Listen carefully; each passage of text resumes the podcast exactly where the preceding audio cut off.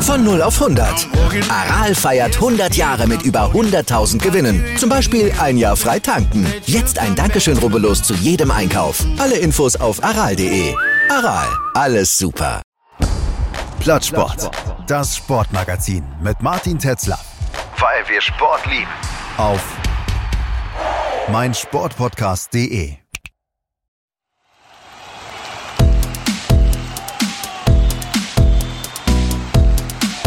Plattsport. Der Sportpodcast.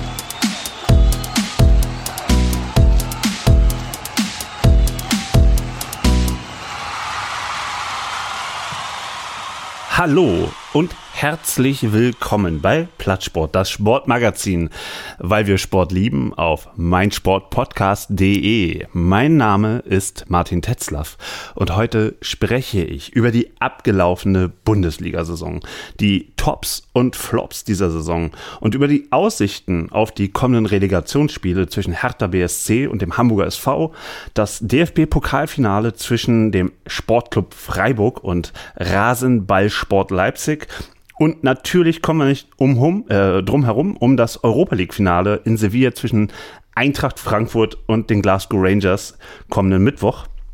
Und äh, all das bespreche ich heute mit dem Erfinder des Brecher mit dem Babyface von Sport 1, von Servus TV, von The Zone. Ähm, ja, und dann ist er auch noch der Stadionsprecher der deutschen Fußballnationalmannschaft, Oliver Forster. Hi, Olli. Ich grüße dich. Ich freue mich. Long time not seen. Aber äh, du hast mich wiedererkannt. Ich habe dich wiedererkannt. Wir kommen heute zusammen. Ich finde das geil. Ja, großartig. Ich, alles gut. Geht's Große dir gut? Freude. Mir geht es sehr gut. Ja. Und du hattest ja im letzten Podcast verraten, du guckst mit Jörg Dahlmann Eurovision Song Contest. Hat's denn Spaß gemacht?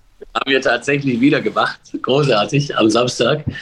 Ähm, ja, es, war, es macht immer Spaß. Ne? Waren, waren viele Leute da. Ähm, äh, Gebe ich immer bei mir so ein bisschen ein aus, gibt schönes Buffet, gibt viel, viel Wein und äh, es wird viel gelacht. Und äh, ja, wir haben uns erfreut an der Geschichte, auch wenn die Deutschen, wir Deutschen, ja, mal, mal nicht so abgeschnitten haben, wie wir uns das erhofft haben. Aber es ist ein Riesenspaß jedes Jahr.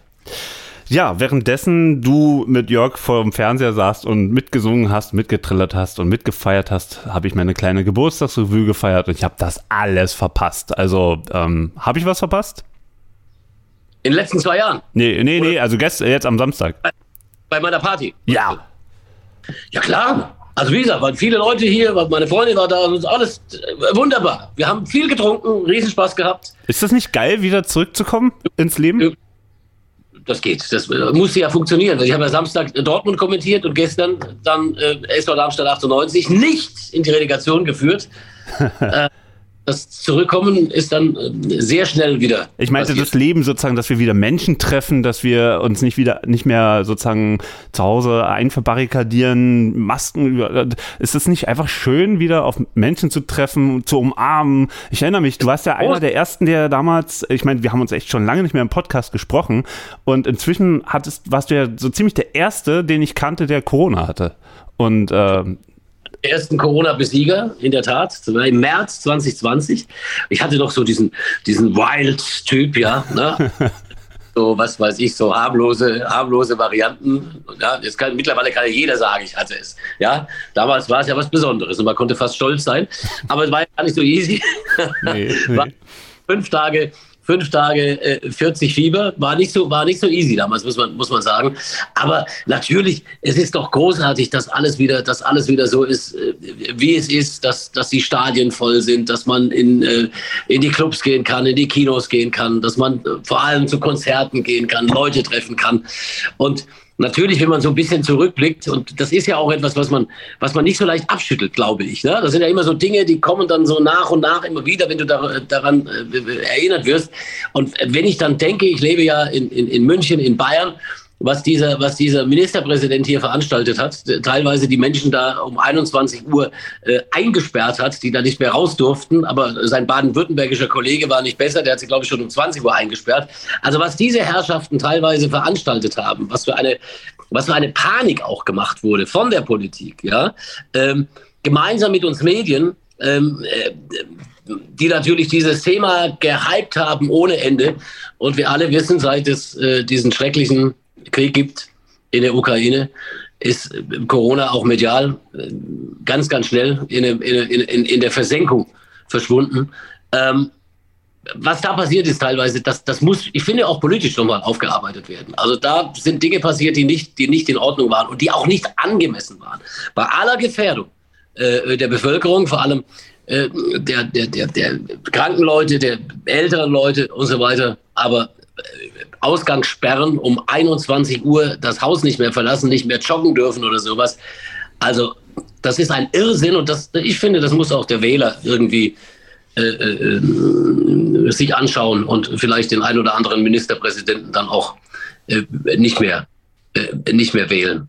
Aber, aber nicht, und das gleich mal vorneweg, niemals deswegen irgendwie in den rechten Rand abdriften oder in den linken Rand abdriften. Also No-Go. Also immer in diesem, in diesem schönen, normalen Bereich, aber trotzdem. Also da sind Fehler oder, oder Dinge passiert, die, äh, von denen ich sage im Nachhinein, ja, Wahnsinn. Das Thema, wen wählen wir? Ja, das machen wir dann nachher in unserem Polit-Talk auf äh, mein äh, Polit-Podcast.de. Äh, Nein, Quatsch. Ähm, oh, jetzt fällt mir glatt bei diesem heißen Thema der Kopfhörer runter. Ähm, aber äh, für mich ist ja noch was anderes jetzt in den letzten Monaten hängen geblieben und zwar deine Arbeit. Also seitdem jetzt die zweite Liga am Samstagabend 2030 ähm, die Bälle rollen lässt, ja, bist du ja noch viel mehr im, im TV-Fokus gelandet und ähm, das ist ja ein geiles Produkt, oder? Ein Riesenspaß ein Riesenspaß, dass es gelungen ist, schon im ersten Jahr. Und du siehst es ja, wenn du in diesen Stadien bist, wenn du diese vollen Stadien siehst. Es gibt auch kein Plakat irgendwie, dass irgendeine Fangruppierung sagt, um Gottes Willen, wir müssen jetzt Samstagabend spielen. Ich glaube, dass es alle als Ehre empfinden, weil es ja so ein, so ein, so ein, so ein Highlight-Spiel ist, dass da, dass da abgesetzt von allen anderen stattfindet. Wir haben nahezu immer, also wenn es die Pandemie erlaubt hat, ein äh, ausverkauftes Stadion gehabt, also außer bei diesen Ausschlussspielen, die dann irgendwie im Winter noch stattgefunden haben, aber äh, äh ne, also zu Beginn der Saison oder eben äh, äh dann auch hinten raus zum Saisonende waren die Stadien ausverkauft und voll. Und das ist ein richtiges, richtiges Ereignis geworden, ein sehr schönes Ereignis. Ein großes Vergnügen für mich, das, das im Wechsel mit dem Kollegen Höhner da zu gestalten als Kommentator. Äh, ich freue mich auch schon jetzt wieder auf die, auf die neue Saison. Es waren tolle Spiele dabei, tolle Momente, ganz tolle Crew. Äh, äh ja, also. Bei Sport 1 muss man ja nochmal sagen, ne? Läuft ja. Ja, natürlich, auf Sport 1. Wir haben schöne Sachen erlebt. Dann weiß, als ich in Rostock war gegen St. Pauli, dann am nächsten Morgen mit der äh, Schönheit aus unserem Haus mit Ruth Hofmann, wunderbar am Strand in Warnemünde und so. Also es gab sehr nette, sehr nette Begebenheiten. Aber leider ist heute nicht die zweite Liga unser Thema, obwohl es ja die stärkste zweite Liga aller Zeiten äh, auf der Welt im Globus, im Universum war. Also noch nie äh, gab es in der zweiten Liga diese Duelle. Ähm, und da wird ja nächstes Jahr doch eine Menge wegbrechen. Ähm, was machst du denn überhaupt der Samstagabend, wenn dann äh, Fürth gegen Bielefeld spielt? Ist doch was anderes als HSV äh, gegen Pauli wir müssen ein bisschen zaubern. Das ist äh, gar keine. Ich mache ja sowieso im Wechsel immer, also auch die, die, die Fußball-Bundesliga für Sport 1. Ne? Äh, äh, dann eben in der Zusammenfassung, also da habe ich dann die Bayern, Borussia Dortmund und den ganzen Kladderadatsch und äh, Schalke 04 und den SV Werder, die kommen auch wieder. Ähm, wir müssen ein bisschen zaubern. In der Tat glaube ich, dass wir ein bisschen zaubern müssen äh, bei der, bei der, wir dürfen ja aussuchen, ja, zumindest in, in einem gewissen Rahmen. Ich darf äh, einen Club, äh, glaube ich, wenn es war in dieser Saison so, achtmal zeigen. Ähm, möglicherweise ändert sich das in der kommenden Saison, ich weiß es nicht. Also wir müssen ein bisschen zaubern, weil natürlich musst du auch eine, eine Attraktivität herstellen. Aber es wird Duelle geben, die total spannend sind. Jetzt warten wir mal ab, was mit äh, Dynamo Dresden passiert. Also Nehmen wir mal an, die Dresdner bleiben drin, dann würde ich sagen, Magdeburg gegen Dresden ist ein gesetztes Samstagabendspiel, großartiges Samstagabendspiel. Rostock gegen Dresden wäre ein großartiges Samstagabendspiel. Wenn der erste FC Kaiserslautern aufsteigt, dann ist Kaiserslautern gegen Karlsruhe ein absoluter Knaller. Also es wird Dinge geben, die da, die da geil daherkommen und äh, hab Vertrauen in den Hamburger S. Aber äh, selbst wenn das Samstagabendspiel Regensburg gegen Sandhausen sein sollte, ich würde sagen, einfach eine Scheibe von äh, dem guten alten Rolf Töpperwien abschneiden, der es geschafft hat, ja, äh, keine Ahnung, FSV Salmrohr gegen Spielvereinigung Bayreuth zum Klassiker zu machen und Sensation, Sensation, Sensation, der Zirkus in der Stadt. Das schafft ihr doch bestimmt. Das werde ich machen. Da brauchst du da brauchst du keine Angst haben. Wir kriegen das, wir kriegen das schon hin. Aber wir wissen ein bisschen, es ist nicht so, nicht so, ist auch vollkommen klar. Es ist natürlich nicht so einfach, äh, wenn du jetzt Schalke 04 verlierst, in Anführungszeichen, und den Erder verlierst. Ja, ne? also äh, so geil es ist, dass die in die Bundesliga zurückkehren, das ist doch klar, das tut dem Samstagabendspiel ein Stück weit, ein Stück weit weh. Aber jetzt, ich glaube, dass da sehr geile Konstellationen kommen. Und äh, es gibt ja dann auch die nächste und die übernächste und immer wieder. Und das wird immer so ein, ein, ein Gemischtwarenladen sein. Und der wird mal, ja, vielleicht ein bisschen äh, attraktiver sein in den Regalen und dann mal ein bisschen weniger attraktiv. Du, vielleicht ist ja auch äh, Bremen und Schalke nur eine Leihgabe nach oben. Wer weiß. Möglicher. Wer weiß, wer weiß. Aber es war auf jeden Fall bemerkenswert, dass, äh, wenn ich die Zahlen jetzt richtig überprüft habe, dass die zweite Liga einen höheren Zuschauerschnitt hatte als die äh, erste Liga in Spanien. Also ist ja auch bemerkenswert. Ähm, gut. Also, pass auf. Jetzt wieder Bundesliga-Saison ist vorbei. Und ich möchte mal äh, einen deiner Chefs äh, zitieren. Und zwar ähm, Pitt Gottschalk schrieb am Freitag in seinem Fever Pitch über die Spannung des letzten Spieltags in der, in der Fußball-Bundesliga. Äh, ich zitiere nur einen Satz. Also schön das Zitat aus dem Kontext vielleicht reißen, aber wie gesagt, heute darfst du mich platt machen, wenn ich irgendeinen Mist erzähle. Ähm, er, er sagte, beziehungsweise er schrieb, das Saisonfinale ist langweilig und nur lokal von Interesse. Und wenn man jetzt die Bilder aus allen, also ich habe mir vorhin noch mal alle Spie Spiele vom letzten Spieltag angeguckt und was drumherum und auf dem Platz passiert ist und nach dem Spiel. Ähm, also ausnahmslos Emotion, Emotion, Emotion. Und jetzt frage ich mich, war die Bundesliga trotz des zehnten Titels der Bayern äh, und äh, also in Folge und der erwartbaren Abstiege von Fürth und Bielefeld spannender und besser, als wir das wahrgenommen haben? Ich weiß nicht, ob sie spannender war, aber sie ist, sie ist eine großartige Liga und sie ist ein, ein, ein Ort, an dem sich die, die Fußballsehnsucht äh, aller, aller Leute, die in Deutschland wohnen, äh, zusammenfindet. Und wir haben unglaubliche Erfolge gesehen, unglaubliche Dramen erlebt in dieser Saison. Und der Fußball ist definitiv mehr als nur FC Bayern und Borussia Dortmund, das Kladderadatsch da vorne. Das ist ein anderes Problem, das muss man, muss man sicherlich äh, auch, auch, auch fast schon wissenschaftlich angehen. Um, um, äh, gibt ja immer wieder Vorschläge von Playoffs etc. etc., um, um, um da vorne vielleicht auch ein Stück Spannung reinzukriegen. Äh, aber äh, wenn ich allein sehe, was am Samstag äh, in Dortmund passiert ist, äh, mit dem Abstieg, nicht Abstieg, aber mit dem, mit dem Gang in die Relegation für Felix Magath und, und, und die Hertha parallel die Verabschiedung von äh, Erling Haaland, von äh, Susi Zorg, von äh, Schmelle und wie sie alle heißen und was da für Tränen geflossen sind und was da für Emotionen sind. Äh, die Bundesliga lebt, sie lebt äh, total und sie wird noch mehr aufleben in der kommenden Saison, weil wir wieder mehr Duelle mit Attraktivität haben. Also es kommt Bremen, es kommt Schalke, es kommt vielleicht der HSV, obwohl ich das noch nicht so ganz glaube.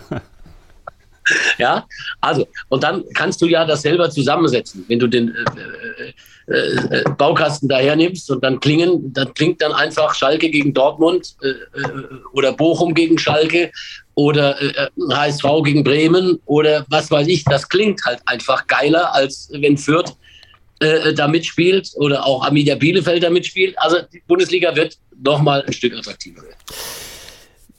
Wir haben uns jetzt darauf geeinigt, dass wir unseren Themenblock damit beginnen, die Top und die Flop 3 der letzten Saison zu benennen. Ja, reißerisch, polemisch, ähm, ja, vielleicht auch überheblich, keine Ahnung. Wir suchen uns, wir, wir sind heute ein bisschen Boulevard, ja, und ähm, also ich zumindest. Du bist hochseriös. Ja, rausgesucht mit mir.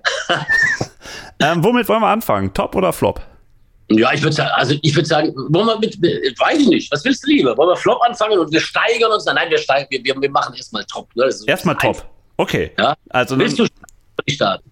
Du, also du, kennst ja meine Liste, ich kenne deine nicht. Also wenn die sich deckt, dann äh, weiß ich nicht. Ja, ja erstmal verraten. Na, ne? okay, also okay, also offiziell für die Hörerinnen und Hörer. Ähm, mein Top 3 ist der VfL Bochum.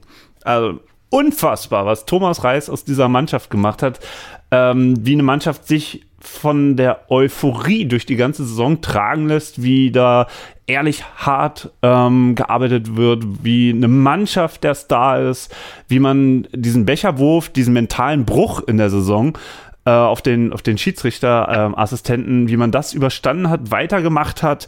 Ähm, und der Trainer war ja auch am Anfang äh, total umstritten, auch bei den eigenen Fans. Und am Ende bleiben die sowas von sicher in der Bundesliga. Ich fand das so geil. Und das Ruhrgebiet braucht drei Vereine Minimum. Geiler Typ. Thomas Reis habe ich kennengelernt früher in meiner Frankfurter Zeit. War ein sehr schlanker, sehr gut aussehender junger Kerl damals, ja. Und hat im äh, Soge des Erfolges dann auch äh, äh, ja, ein bisschen, bisschen an äh, Volumen äh, gewonnen, in Anführungszeichen, optisch gesehen. Ein großartiger Kerl und ein großartiger Verein, der VfL Bochum. Und eine, ja, du hast eins fast noch was, oder nicht vergessen, aber nicht erwähnt, dieses Aus im DFB-Pokal da in der letzten Minute, als der hinten diesen unglaublichen Partner macht gegen Freiburg, auch das musst du ja irgendwie wegbeißen. Ganz lustig, wir haben einen, einen, einen unserer Leiter der Sendung, äh, für die Zweitligaspiele, Samstagabend 2030 ist der Kollege Jens Tamp hier, der lebt in, in, in Bochum. Und wir treffen uns immer um 17.15 Uhr, 17.30 Uhr zu einer ersten Vorbesprechung. Haben da so ein Mobil und so weiter, da ist natürlich so ein Fernseher drin. Ne? Da läuft dann äh, die Konferenz nochmal. Und was wir da für Dramen erlebt haben mit dem VfL Bochum und wie der immer besser gelaunt wurde im Verlauf der Saison, war schon ein großartiges Erlebnis. Also er war mit ein Gewinner und ich bin mit dir dabei. Ich habe sie jetzt zwar nicht in die Top 3 genommen, aber für Thomas Reis freue ich mich ganz besonders. Ähm, tja, wen hast du denn auf 3 gesetzt? Auf 3? Also ich muss von 3 anfangen, ne? von 3 runter auf 1. Oder ne? ich mache also, meine 3 und du steigst ein, oder? Du mal deine 3 und dann mache ich meine 3. Okay, okay. Also Top 2 ist der einzige Nicht-Verein. Top 2 ist vielleicht der komischste Typ so als Trainer in der Bundesliga. Wir haben ja einige Charaktere äh, als Trainer. Christian Streich, klar, ähm, der, der, der inzwischen Kulttrainer ist. Ich glaube, das hört er nicht gerne, aber er wird es ja eh nicht hören, denke ich mal, was ich sage. Also er ist ein Kulttrainer, so, aber der Typ hier, also ich, ich mach's kurz. Es ist Steffen Baumgart. Ähm, wie man aus einem Fastabsteiger äh, mit einer Schiebermütze ähm, und pure Energie aber was man dann vielleicht auch immer ein bisschen außer Acht lässt bei dem Typen, weil er das nicht so herausstellt, weil er nicht in Pressekonferenzen diese ganze Taktik aufdröselt wie sein Pendant aus Leipzig. Ähm, äh, Fußball-Sachverstand pur, der Mann. Und ähm, ich hätte nie gedacht, dass der erste FC Köln und Steffen Baumgart, dass das ähm, etwas ist, was irgendwie auch nur ansatzweise zusammenpasst. Ähm, für mich absolutes Top 2. Baumgart ist ein Erlebnis. Und Baumgart ist für den ersten FC Köln, ja, das was, also der letzte, der in Köln so abging, war, also Stöger war ja auch nicht schlecht, hatte ja auch Erfolg, ne, da haben, die haben den auch gemocht, der Österreicher hat da auch irgendwie hingepasst, aber natürlich denkt man da, wenn man Baumgart sieht, automatisch irgendwie an so eine Zeit mit dem ersten FC Köln und Christoph Daum, dem äh, wahnsinnigsten aller Zeiten in dieser, in, in, in dieser Phase, ich finde auch, dass der, also da habe ich auch überlegt, ob ich den da nach vorne setze. Also es ist schon auch ein absoluter Knaller. Und äh, ne, es, also die Energie, die jetzt in, in Köln äh, sich äh, auch, ja, einfach nur Bahn bricht, die ist ja immer da. Die äh, ist bloß manchmal halt extremer Frust, wenn sie mal wieder absteigen und die Fans wieder austicken. Äh, oder totale Euphorie. Und jetzt sind sie auf Platz sieben, glaube ich, gelandet, sind in der ja. Europa Conference League. Ähm, und die drehen da jetzt schon wieder durch. Es gibt Fanschalts, habe ich vorhin auf der Webseite gesehen, FC International. Also ähm, irre, was, was, was da in einem Jahr entstanden ist und auch so Typen wie Modest, der sich dann einfach auf die Bank setzt und sich freut, wenn er dann eingewechselt wird und dann sofort abliefert. Sofort, ja, äh, der Delivery Hero, wirklich vom 1. FC Köln. Auch, können, wir, können wir auch noch in die Best-of-Liste setzen mit seiner Kaffeewerbung. Auch ein Highlight dieser Saison. Ne? man, man, man denkt ja gar nicht an, an all, all, all diese Dinge, die da passiert sind in den letzten Wochen und Monaten. Auch eine unglaubliche Szene. Würden wir jetzt alles aufdröseln, was diese Saison passiert ist, dann müsstest du mit mir bis heute Abend sitzen und wirst alles verpassen. Also machen wir, machen wir kurz. Für mich Steffen Baumgart auf Platz zwei. Wen hast du denn da? Und du machst jetzt den ersten, komm. Ach komm, ich mach dann, ich mach den ersten. Naja, naja okay. Also ähm, das kann für mich persönlich, aber auch, ich probiere jetzt mal ein bisschen objektiv zu bleiben, eigentlich nur Union Berlin sein. Ähm, vor ziemlich genau drei Jahren ist dieser Verein, der auch noch einer der richtigen Vereine ist in der Bundesliga, äh, dramatisch mit zwei Unentschieden in die Bundesliga aufgestiegen. Die Bilder vom Platzsturm ähm, äh, unvergessen. Also in Köpenick drehen die immer noch durch und fangen immer noch an zu heulen. Und es gibt immer noch äh, äh, Fans, die, die ihre, ihren Rasen, den sie da rausgerissen haben, im Garten abfotografieren und der existiert noch. Also wirklich nur Spinner po im positiven Sinn. Und wer, also ich, ich, erinnere mich an unser letztes Gespräch, das war so Saison. Äh, äh, Vorschau äh, glaube ich, oder war es ein Rückblick? Ich glaube, war ein Rückblick. Und da meintest du, im ersten Jahr Union wird drinnen bleiben, was, wo ich schon dachte, sag mal, was hat denn der Forster genommen? Ja, und im zweiten Jahr wird schwierig. Ja, das berühmte zweite Jahr, was gar nicht schwierig ist laut, laut Statistik, ähm, da fahren die auf einmal nach Europa in, im zweiten Jahr. Und jeder hat jetzt gedacht, dritte Jahr, ja, oh, Dreifachbelastung und äh, Leistungsträger weg. Und was macht Olli Runert? Der holt äh, wieder irgendwelche Jungs, die sofort abliefern und ähm, im Winter dann geht äh, Friedrich nach Gladbach, geht Kruse ähm, dramatisch nach Wolfsburg und alle denken, oh ja, das war's, das war's, jetzt Abstiegskampf und am Ende sind sie Fünfter. Wirklich, also ich verstehe das nicht. Und haben, und das musst du, darfst du nicht vergessen, eine, eine unglaubliche Fanschar, eine, Menschen, die sich unfassbar identifizieren. Erinnere dich an das erste äh, Europa den ersten Europa-Auftritt in Helsinki, da irgendwo, keine Ahnung, da waren schon, was weiß ich, wie viele Union-Fans äh, mit on the road. Schau äh, dir die Bilder an vom äh, DFB-Pokal-Halbfinale in Leipzig, als das halbe Stadion da in Rot getaucht war. Also sehr, sehr geil und äh, äh, sportlich gesehen sicherlich ein, ein absolut würdiger Vertreter unter den Top 3. Ja, jetzt war ich meine. Na, warte mal, ich will noch was zur Union sagen, weil es gibt so ein paar Namen, ähm, die, die jetzt so klar, also, was, was? Da kannst du nicht loslassen. Nein, ah. darf ich nicht, darf ich nicht. Erstens, äh, es ist bemerkenswert, dreimal schlägt man Hertha in der Saison im Pokal, zweimal in der Bundesliga. Das ist, also, und, und nicht so knapp, ja, also richtig weggebügelt. Ähm, so, und dann aber, und das ist mein, mein Union-Spieler der Saison, weil er in den ersten zwei Jahren echt noch Probleme hat. Vor allem im ersten Jahr, aber jetzt im dritten Jahr äh, ist Geraldo Becker zu einem Union-Superstar geworden. Und äh, was, was der Mann, was dem früher am Bällen versprungen ist, jetzt gelingt alles. Ja, und dieser Mann ist jetzt nicht ohne Grund, glaube ich, auf den Einkaufszetteln verschiedener Clubs und man kann nur hoffen für Union Berlin, dass der noch ein bisschen da bleibt. Aber was für ein geiler Fußballer und ähm, übrigens auch ähm, Renault, der Ersatztorwart, als Lute verletzt war, Renault hat abgeliefert, mega. Also wirklich, in dieser Saison geht eigentlich nichts über Union. So, und also ich lasse den großartig und jetzt mache ich meine. Ja, komm, drei. drei. Platz drei ich habe jetzt gar nicht auf Platz drei oder ich, ich, muss das so ein bisschen aufbauen, in Anführungszeichen. Also alle drei Dinge, die ich jetzt nenne, sind in den Top drei und ihr könnt euch raussuchen, was er auf die Eins stellt. Ich glaube, das, was ich als erstes sage, ist eigentlich die Eins.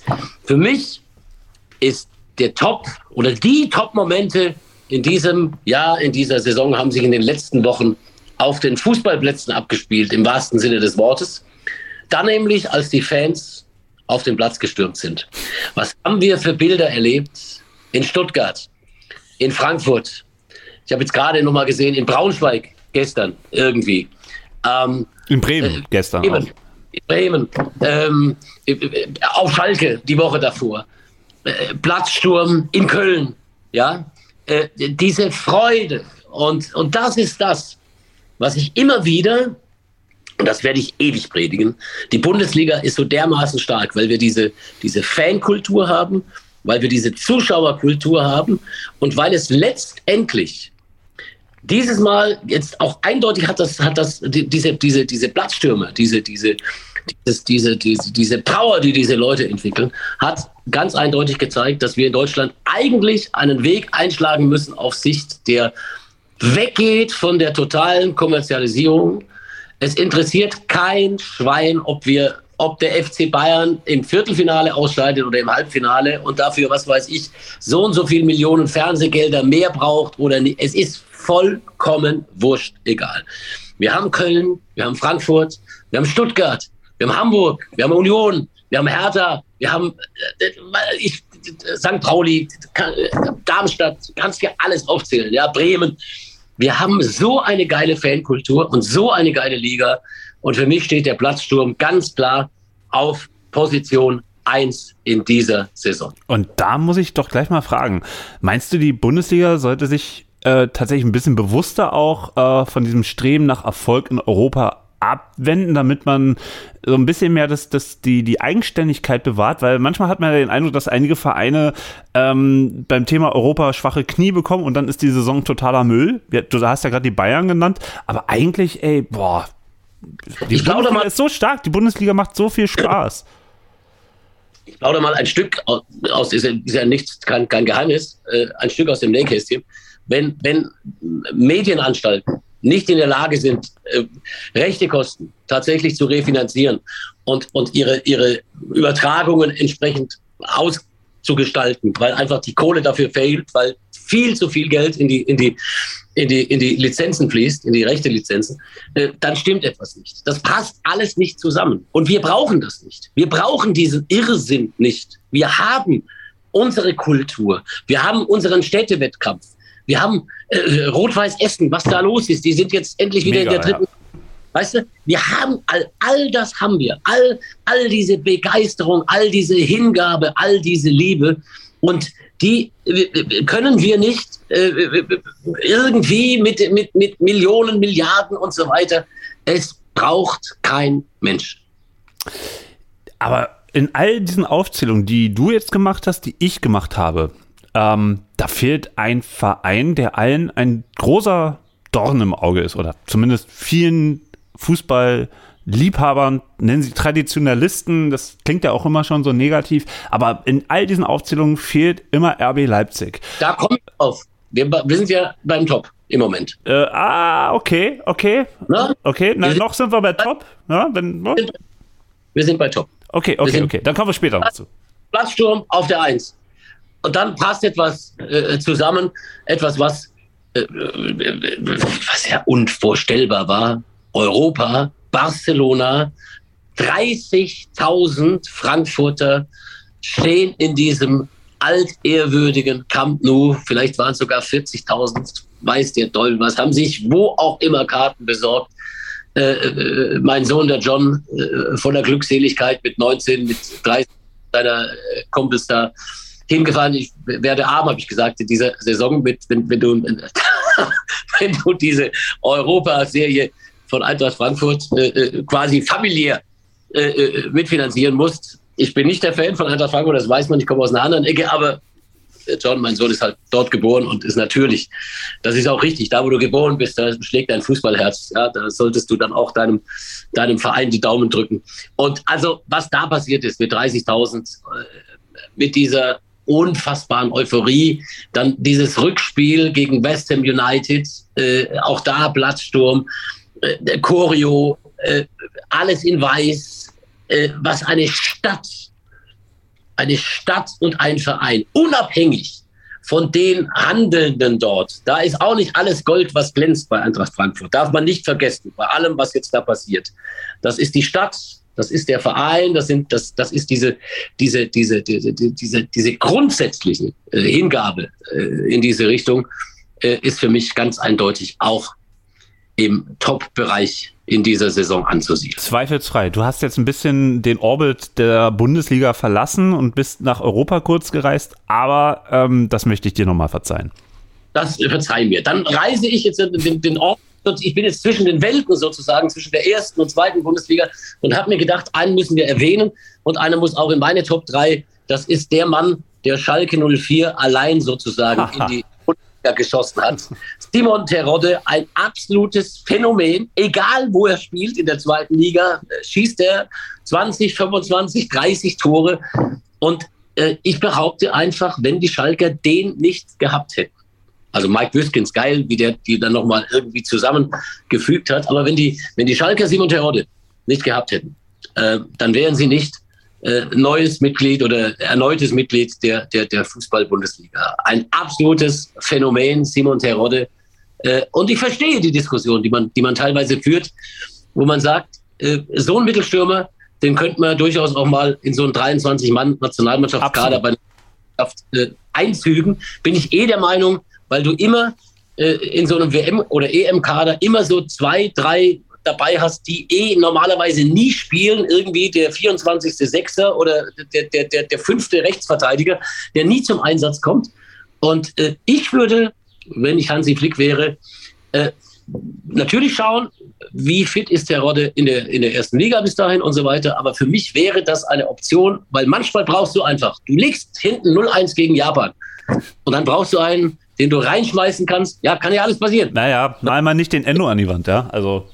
Legst du, legst du hinten, ja, und dann brauchst du, dann brauchst du vielleicht irgendwie so einen, so einen, der, der da vorne mitmarschiert. Also Terodde für mich auch in den Top 3. So, das waren auf meine. Fall, auf jeden Fall, aber bei Terodde muss man auch immer warnend vorausschicken, der spielt jetzt erste Liga, da trifft er ja nicht. Der trifft ja nur zweite Liga. Vielleicht wird er dann im Winter wieder ausgeliehen und äh, schießt dann keine Ahnung, den FC St. Pauli oder wen auch immer. Hannover 96. Ich glaube, der oder? gehört nach Hannover. Die müssen auch wieder hoch. Das stimmt. So, jetzt kommen wir zu den äh, Flops und Cosmic Olli. Wohin fliegen wir jetzt? Also, jetzt fange ich an mit den, mit den, mit den Flops. Äh, äh, und zwei, die sind relativ, äh, ja, werden viele draufkommen. Und ein Flop habe ich mir dann auch nochmal on top überlegt. Schönes Teasing, ne? kommt dann gleich. So, mhm. jetzt kommt erst Flop Nummer eins. Das ist ein Fußballtrainer äh, und der heißt Markus Anfang. Und der hat sich so dermaßen vergaloppiert in dieser Saison. Ähm, äh, ganz lustig, äh, er saß, äh, ich glaube, ein oder zwei Tage, bevor diese, dieser Skandal rauskam. Markus Anfang, der nicht geimpft war und ungeimpft beim Karneval und was weiß ich und alle was ja viel schlimmer war. Nicht geimpft ist nicht das Problem, Gottes Willen. Das muss und soll und darf und ist auch vollkommen richtig. Jeder selber für sich entscheiden. Und ich finde auch, da, darf man nicht hergehen und sagen, oh Gott, mit dem Finger auf jemanden zeigen, der hat das nicht gemacht oder so. Das ist persönliche Entscheidung. Ja? Aber äh, damit äh, in der Form umzugehen, dass man, dass man, dass man eben äh, da Lügenmärchen äh, erzählt und äh, äh also für mich ein ganz klarer Absteiger. Er war äh, fest installierter Trainer bei Werder Bremen, wäre möglicherweise auch mit den Werderanern aufgestiegen in die Bundesliga. Und deswegen Markus Anfang äh, auf meiner Flop-Liste mit drauf. Der saß damals im Doppelpass zweite Liga mit mir, zwei Tage bevor es dann, bevor die Geschichte rauskam, sitzt äh, heute Abend wieder mit mir in der, im, im gleichen Studio und ich bin mal gespannt, äh, was er zu erzählen hat. Also nicht, dass man den jetzt menschlich irgendwie, um Gottes Willen, also nochmal, jeder hat dann auch zweite Chance sowieso und jetzt so unfassbar dramatisch ist es auch nicht. Trotzdem ein Flop, wenn er sich selber die Chance genommen hat, ein Aufstiegstrainer zu werden.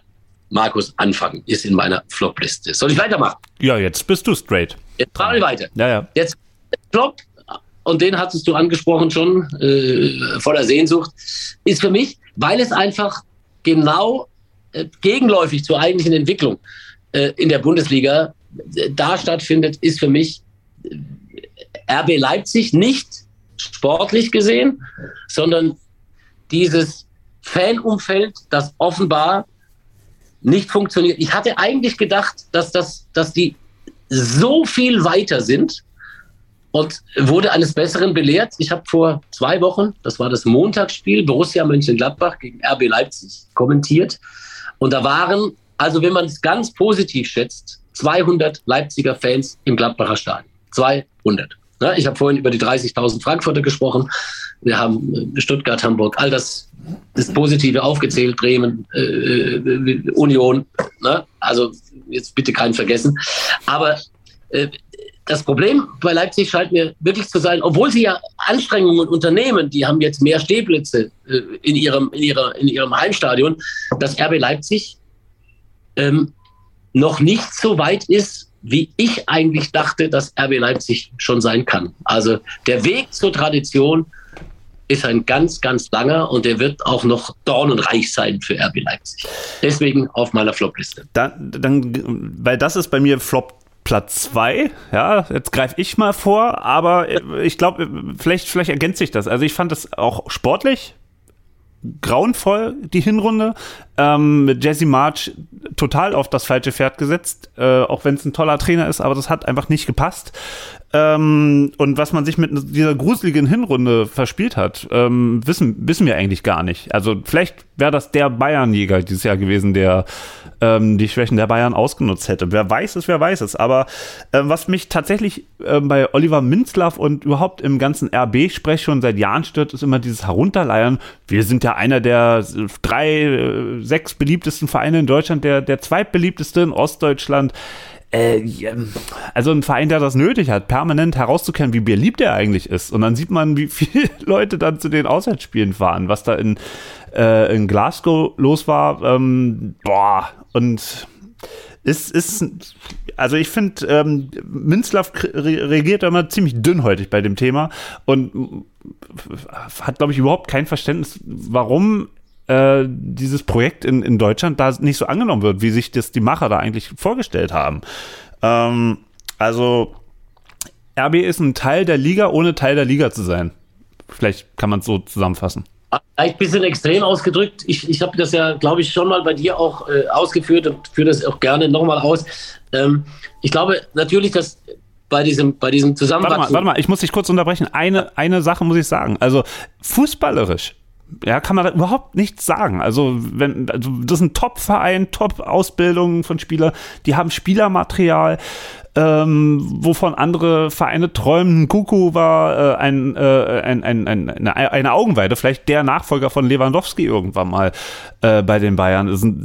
also sportlich müssen wir da gar nicht drüber diskutieren. Toller Torwart, Willi Orban, tolle Entwicklung, äh, dass Forsberg da immer noch so abliefert und Pausen wirklich, wirklich toll. Und wa was die da stehen und liegen haben, das ist wirklich großartig. Aber es schwingt halt immer dieses äh, Ding mit, da ist eigentlich alles zusammengekauft, nichts ist organisch gewachsen. Und das muss, muss ein Stück weit weiter wachsen und das wird Jahre dauern. Und ich glaube auch, dass sie da hinkommen können. Das ist, äh, davon bin ich überzeugt. Und nochmal, die Problematik ist viele, viele Jahre früher entstanden, als äh, Ost und West zusammengefügt wurde und der Deutsche Fußballbund und auch alle anderen, die damit zu tun hatten, äh, es nicht geschafft hat, eine, eine Struktur von Anfang an einzuziehen, äh, wo auch in den neuen Bundesländern ähm, der Fußball hätte so wachsen können, dass er konkurrenzfähig gewesen wäre. Und da waren so viele Scharlatane am Werk. Erinnere dich an diesen wahnsinnigen Bauunternehmer aus Frankfurt, der Dynamo Dresden mal fast vernichtet. Otto hieß der, ne? Irgendein Otto. Ähm, und, und, und. Und deswegen ist es ja grundsätzlich total cool, dass es Bundesliga-Fußball in Leipzig gibt, ja, dass ein, ein, Stadion ausgebaut wird oder es mehr Stehplätze gibt und so weiter. Aber es wird viel Arbeit brauchen, um, um, um, um, um das hinzukriegen, um dort, ja, einfach eine, eine, eine, eine bessere, positivere Wahrnehmung äh, von RB Leipzig hinzukriegen. Ich bin aber nicht äh, der Meinung, dass das nicht geht. Ich glaube schon, dass das gehen kann, aber sie sind und deswegen habe ich sie in die Flopliste gemacht, in diesem Jahr eher zurückgefallen als äh, ein, ein, Stück weit nach vorne gegangen in dieser Problematik und sportlich auch. Hm. Äh, naja, also nochmal, äh, du hast ja selber St. Pauli so als, als Verein in Deutschland genannt mit viel Emotionen und so. Der spielt zweite Liga, Leipzig spielt erste Liga und, und die, die Herzen erwärmt dieser Verein nicht. Vielleicht bei einigen paar Leuten, die da hingehen, äh, Leute, die ein familienfreundliches Sporterlebnis wollen schön und gut, aber Platzstürme in Leipzig stelle ich mir dann auch eher komisch vor, wenn überhaupt. Warten wir mal ab, ob das in zehn Jahren der Fall sein wird. Im Moment ist es noch nicht der Fall. Und jetzt, da, ja, Patsch. Nummer eins, und den habe ich mir dann irgendwie sehr kurzfristig überlegt, weil mir das so dermaßen auf die Nerven geht, was da in den letzten Wochen passiert. ist der FC Bayern München, deutscher Meister, ja, aber der Umgang mit dem Aus in der Champions League, ähm, der Umgang mit Robert Lewandowski, die unfassbaren Sätze, die der Ehrenpräsident Uli Hoeneß heute oder gestern gesagt hat, äh, demnach er Journalisten aussperren will, die negativ über den FC Bayern oder im Speziellen über äh, Hassan Salihamidzic berichten. Äh, das ist der Rückfall in schlimmste Zeiten. Und für mich ist der FC Bayern im Moment ein Tollhaus sondersgleichen. Und deswegen gehört der FC Bayern für mich ganz klar in die Flop-3-Liste in dieser Saison. Ich finde, was da im Moment passiert, geht überhaupt nicht. Ja, es, kann man aus verschiedenen Dimensionen so sehen. Also mir gefällt tatsächlich nicht, dass wir mit Leistungen ähm, auch in, als Öffentlichkeit, als, als Gesellschaft nicht, nicht äh, würdig umgehen. Also ich meine, da schafft es ein Verein, auch ja, viel Geld, bla bla bla, ähm, über die Jahre extrem erfolgreich zu sein, dass andere Vereine nicht ansatzweise da rankommen. Und da wird eine Mannschaft zum zehnten Mal deutscher Meister. Und wenn man dann die Presse liest und äh, mal bei, ins, ins Internet reinhört, dann hat man den Eindruck, die Bayern wären gerade abgestiegen. Ja, ich meine, wie viele Vereine aus Deutschland waren jetzt im Viertelfinale? Äh, Pokal kann jeder mal rausfliegen. Gut, das war jetzt auch mit 0-5 in Gladbach eine gehörige Portion Prügel. Aber ich meine, die sind deutscher Meister geworden. Ähm, ich finde, äh, mit, mit Leistungen müssen wir auch umgehen, das anerkennen und sagen, hey, gut gemacht.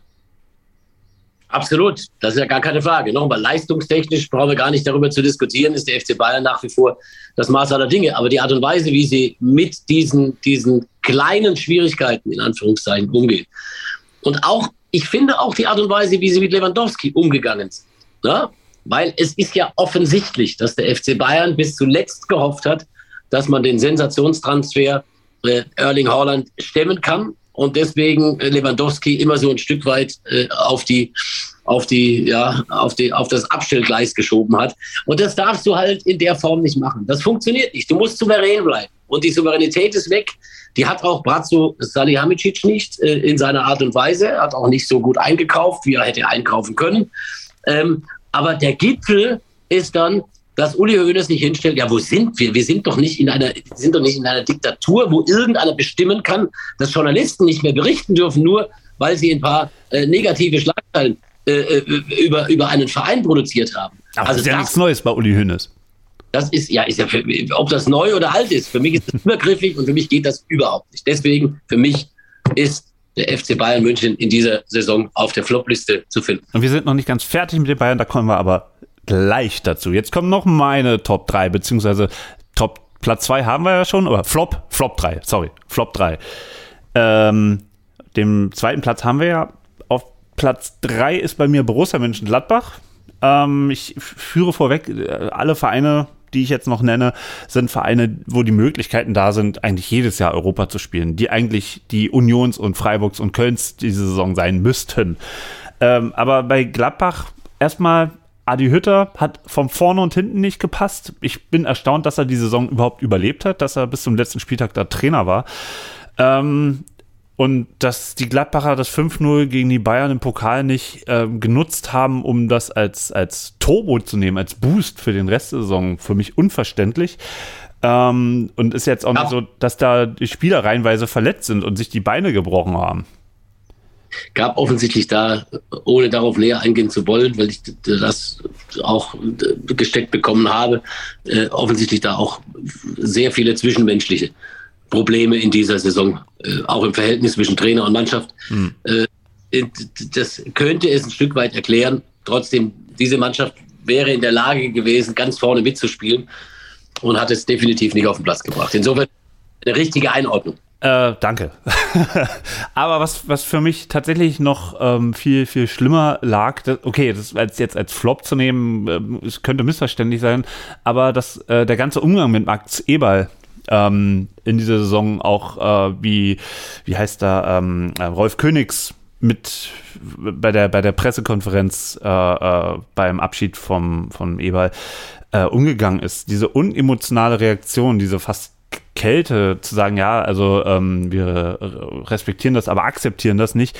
Also wenn da jemand mit einer mentalen äh, äh, Horrorsituation umgehen muss, muss man einfühlsamer damit umgehen. Und diese ganze Situation hat, finde ich, auch nochmal den Bruch, der eh schon im Verein dieses Jahr steckte, nochmal deutlich vergrößert. Und Ähm, dann kam ja hinten raus noch der Umgang mit äh, Matthias Ginter, der sich dann im Podcast bei äh, Kollegen auch nochmal über den Verein geäußert hat, der neue Sportdirektor der ihn dann öffentlich dann auch nochmal glatt bügeln musste, kurz vor Schluss. Also da, da hat nichts in dieser Saison gepasst und ähm, dass die nicht weiter runtergerutscht sind, ist ja Glück im Unglück. Hast du sehr gut zusammengefasst und vor allem die Nummer Präsident gegen Eberl fand ich heftig. Und was Ginter erzählt hat, ist, deutet ja auch in der Tat darauf hin, dass da äh, genau diese Dinge, die ich angedeutet habe, dann auch nicht stimmen. Ja. Gut, Platz zwei hatten wir ja schon. Ähm, die äh, Rasenballer aus Leipzig. So, und ähm, äh, zu guter Schlecht ähm, steht bei mir der VfL Wolfsburg. Ähm, und da wollte ich eigentlich Jörg Schmatke äh, herausnehmen, aber tatsächlich da im Verein, da, da, hat auch die ganze Mannschaft versagt. Also erstmal, dass Schmatke mit äh, Marc van Bommel einen, einen, einen, einen netten Menschen installiert hat, aber der, der überhaupt nicht dahin gepasst hat, der überhaupt nicht funktioniert hat. Ähm, da installiert hat, äh, muss man dem guten Jörg Schmatke anlasten, dann auf Florian Kofeld zu setzen, der ähm, das, das so ein bisschen Bremer Gen noch mitgebracht hat ähm, und die Saison eigentlich auch nur sozusagen das Notdürftigste gerettet hat. Plus ein Kader, der wahnsinnig stark besetzt ist, dann so abzuschmieren und auch eher tendenziell Abstiegskampf äh, äh, zu bewältigen zu, hat, äh, äh, zu bewältigen hatte. Also für mich war das wirklich extrem enttäuschend. Und ich habe es mal ein bisschen plakativ geschrieben, dass äh, die ganze Saison war wie ein Liter frei im Dieseltank bei Wolfsburg. Ja, hast du auch recht. Ist halt auch so ein Verein, der, der, der vollkommen äh, unter dem Radar dahin segelt und den keiner so richtig wahrnimmt hat auch ein großes Zuschauerproblem. Ne? Also das äh, ist viel größer, das Zuschauerproblem übrigens, viel größer hm. als Leipzig. In Leipzig äh, haben wir äh, nahezu immer ein ausverkauftes Haus. Bei Heimspielen darfst du auch nicht vergessen. Äh, in Wolfsburg ist das bei Heimspielen nicht der Fall. In Sinsheim, bei der TSG Hoffenheim, ist das noch weniger der Fall. Die Vereine haben ein großes Zuschauerproblem. Bei aller äh, Zuschauerwucht, die die Bundesliga hat, äh, darfst, musst du diese Vereine auf jeden Fall äh, deutlich vor RB Leipzig nennen in, in, in Sachen Zuschauerproblematik. Mhm. Auf jeden Fall. Das ist in Wolfsburg, in Hoffenheim äh, definitiv auch der Fall. Und äh, gut, Schmatke muss man kennen, war einst mal mein äh, Kommentatorenassistent. Äh, das ist halt, das ist halt, äh, ja, kein, kein einfacher Zeitgenosse. Ja, also nicht, nicht, nicht leicht zu genießen. Ja, und dass da nicht immer eine Wellenlänge hergestellt werden konnte. Das war in Wolfsburg äh, mit dem einen oder anderen Trainer so. Äh, das war ja schon bei Schmatke mit, mit, mit, mit Slomka in Hannover so. Und was war, das ist halt einfach, ja, ja. wenn du, wenn du Schmatke holst, dann weißt du, dann musst du erstmal einen Trainer schnitzen, der dem halbwegs äh, äh, zu Pass kommt. Ja, also das ist sicherlich auch ein Problem, äh, dass sie Kofeld jetzt entlassen haben. wenn es so ist, dass sie der Meinung sind, dass sie zu belastet in die neue Saison gehen und eine andere Lösung möglicherweise schon haben, ist es vielleicht sogar eine konsequente Haltung. Das muss man jetzt mal abwarten, wer da äh, anstelle von Kofeld äh, äh hinkommt. Es sind ja jetzt wirklich Namen äh, unterwegs und äh, Möglichkeiten da. Also warten wir mal ab, was da alles, was da alles so auf uns zukommt in den nächsten Tagen. Aber allzu viele Patronen hat Schmatke nicht mehr in der Trommel. Weil, also wie viele Trainer er da verbrennt, also ich denke da nur auch Labadia, Glasner, ähm, Van ich, hätte, ich würde, wenn ich in Wolfsburg was zu sagen hätte, die Frage nach Schmatke stellen. Ja, genau. Übrigens auch äh, nochmal blamables Abschneiden in der Champions League. Also letzter in dieser Gruppe zu werden, muss man Aber auch erstmal schaffen. Die vergisst du fast manchmal. Ne? Das, deswegen sage ich teilweise fliegen die unter dem Radar. Haben in der Tat auch da gespielt. So, jetzt kommt äh, für alle Fans des FC Bayern der FC Bayern-Block. Und äh, da möchte ich gleich mal vorausschicken, ähm, ähm, was ist diese Saison eigentlich aus deiner Sicht wert? Für den FC Bayern. Ja, was ist diese Meisterschaft wert? Also ich meine, zehnter Meistertitel in Folge, ähm, relativ weit vor Dortmund am Ende und trotzdem dieser Stress.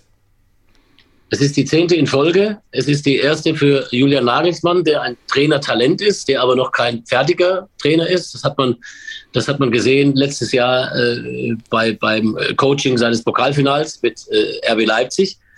Und das hat man gesehen beim Coaching des äh, Europacup, des, äh, des äh, Champions League äh, Viertelfinals gegen Villarreal, wo du deiner Mannschaft auch klar machen musst, dass sie eben auch körperlich das eine oder andere machen muss, um dann nicht hinten raus einen vollkommen unnötigen Treffer. Der FC Bayern ist klar die bessere Mannschaft im Vergleich mit Villarreal. Ne? Klar die bessere Mannschaft. Und das musst du eben auch gut coachen. Und das muss Nagelsmann äh, sicherlich ein, ein, ein, Stück weit auch lernen. Ich hoffe, er lernt schneller, was diese großen Spiele angeht, äh, als äh, es bei Pep Guardiola der Fall ist, der die immer wieder versemmelt. Und hoffentlich lernt Nagelsmann, weil manchmal musst du bei einem großen Spiel halt hergehen und in den letzten Minuten einfach sagen, komm, dann halten wir dieses Ergebnis. Dann hacken wir halt ein, zweimal nochmal dazwischen oder knallen den Ball mal auf die Tribüne und, und, und. Besser als in Schönheit sterben, in Anführungszeichen, und äh, dumme und dümmste Gegentore zu bekommen. Ne? Bleibt bei den Bayern sicherlich, dass sie ein großes Trainertalent haben, der sich aber beweisen muss. Das wird spannend sein. Beim FC Bayern darfst du nicht zwei, dreimal denselben Fehler machen. Und wie gesagt, was ich da eben bei der Flopliste schon angesprochen habe, die ganzen, das ganze äh, Brimborium, das da im Moment um Salihamidzic, äh, was um Lewandowski stattgefunden hat. Ähm, ich finde auch, dass Kahn noch keine souveräne Rolle spielt, wobei ich glaube, dass der die spielen kann auf Sicht. Ähm, äh, FC Bayern macht keinen guten Eindruck im Moment. Ähm, weil du ja gerade gesagt hast, Nagelsmann hat sich einigermaßen vercoacht. Ähm, glaubst du, dass die Bayern irgendwie untrainierbar im Moment sind, ähm, weil die, die Statik im Kader nicht stimmt? Steckte da nicht mehr drin oder ist es einfach nur Versagen von Nagelsmann? Na, Versagen ist das vollkommen falsche Wort. Also ich habe ja nicht gesagt, dass er versagt hat, aber er hat, er, er muss, was das Coaching angeht, glaube ich, das merkt er doch selber. Das, das hat, was glaubst du, wie den dieses Aus gegen Villarreal nervt? Weil er natürlich genau weiß, da kann, das ist auch so ein Moment, wo du als Trainer wirklich nochmal einwirken kannst, ja? Wo du von außen was machen kannst mit einer Hereinnahme oder, oder, oder, ja? Ähm, äh, Statik im Kader, ja, sicherlich interessantes Thema. Wo stellst du auf Sicht Joshua Kimmich hin? Ne? Wen stellst du an seine Seite? Äh, sie brauchen, sie brauchen mehr Physis in, in, dieser, in dieser Abräumerposition auf der Sechs. Die hat Kimmich nicht. Ja. Äh, er will aber nicht auf die Rechtsverteidigerposition, also wirst du ihn auf der Acht spielen lassen müssen. Jetzt musst du irgendwie gucken, wie mischst du das zusammen mit Goretzka, der ja auch noch da ist, mit Kimmich, der ja ohne Zweifel ein, ein herausragend talentierter Fußballer ist, und mit einem möglichen äh, richtigen Sechser, da ist Leimer im Gespräch von RB Leipzig, sind andere noch im Gespräch, muss man mal sehen, wer da, wer da hinkommt, was, was Martinez über viele Jahre sehr gut gemacht hat, bis er dann irgendwann zu alt wurde. Ähm, diese Statik herzustellen, wird, wird entscheidend sein. Und dann wird entscheidend sein, wen die Bayern als Nachfolger für äh, Robert Lewandowski präsentieren werden, weil ich bin nach wie vor davon überzeugt, dass Lewandowski äh, in der nächsten Saison nicht mehr für den FC Bayern München spielen. Kommen wir gleich noch zu. Ähm, aber die Transferpolitik von Salihamidzic wird da trotzdem Land auf, Land ab immer wieder kritisiert, obwohl er so gnadenvoll tolle Spieler wie Alfonso Davies nach Bayern gebracht hat. Ähm, wie nimmst du diese, diese Transferpolitik als Wahlmünchner vor Ort wahr? Oh, ich, ich, ich glaube, dass Salihamidzic ähm, nicht zu 100 Prozent ähm, dieses ähm, Managerleben lebt, nicht zu 100 Prozent mit Hingabe diesen Job ausfüllt. Sondern, was macht er? Ich glaube, dass er seine Konzentration nicht zu 100 Prozent äh, bei, diesen, bei diesen sportlichen Dingen ist und dass deswegen Dinge passieren, die nicht, die nicht, ähm, ähm, nicht wirklich ähm, mit, mit einer, zumindest äh, mit einer 2 oder mit einer, mit einer 1 bewertet werden können. Ich glaube, dass er einfach, dass er, dass er zu wenig, zu wenig macht, zu wenig guckt, zu wenig. Er hat keinen einzigen überzeugenden Transfer getätigt, seit er da ist. Also auch so ein Transfer, wo du sagst, Mensch, schau mal, der hat irgendeinen entdeckt, der hat irg irgendwo, ne, ist nichts passiert. Naja, ich finde schon. Alfonso Davies ist schon ein toller Fußballer, den man auch erstmal äh, so viel Vertrauen schenken muss, um da 10 Millionen Euro Gut. auf den Tisch zu donnern. Finde ich, ist ein, ist ein Top-Transfer. Aber ähm, klar, alles andere wirkt so ein bisschen hätten auch andere schon geschafft. Aber die Frage weil, ist interessant, was du sagst, dass er nicht voll bei der Sache ist. Äh, womit äh, ja, füllt er denn sein, sein Berufsleben? Also achtet er zu viel auf Diskussionen? Ist er mit sich selber als Person beschäftigt? Äh, was macht er? Ich kenne ihn nicht aus, äh, ausreichend, um, um, um mir da ein Urteil äh, zu bilden. Aber ich bin immer der Meinung, äh, wenn du, du spürst einfach, wenn du drauf guckst, wer ist, wer ist besonders. Äh, ich, ich fand zum Beispiel immer, wenn wir, wir haben vorhin über Max Eberl gesprochen. Eberl war immer einer, dem ich zu 100 Prozent abgenommen habe, dass er, dass er sich total mit dem identifiziert, was er macht. Dass er, äh, der hat eben diese Überraschungstransfers getätigt, wo einer gesagt hat, ach, wäre ich gar nicht drauf gekommen. Und dann holt er den und dann passt das und dann funktioniert dies und funktioniert jenes. Und das ist einfach diese Hingabe zum Job, ja, dieses Leben auch für, für, für etwas. Ne? Ich sage das ja, weil ich das ja selber mache. Ich bin ja auch so ein Wahnsinniger. Ja? Äh, ich, ich mache das, was ich, was ich tue, ja aus, aus Liebe so, und, und, und ich lebe auch dafür. Ja?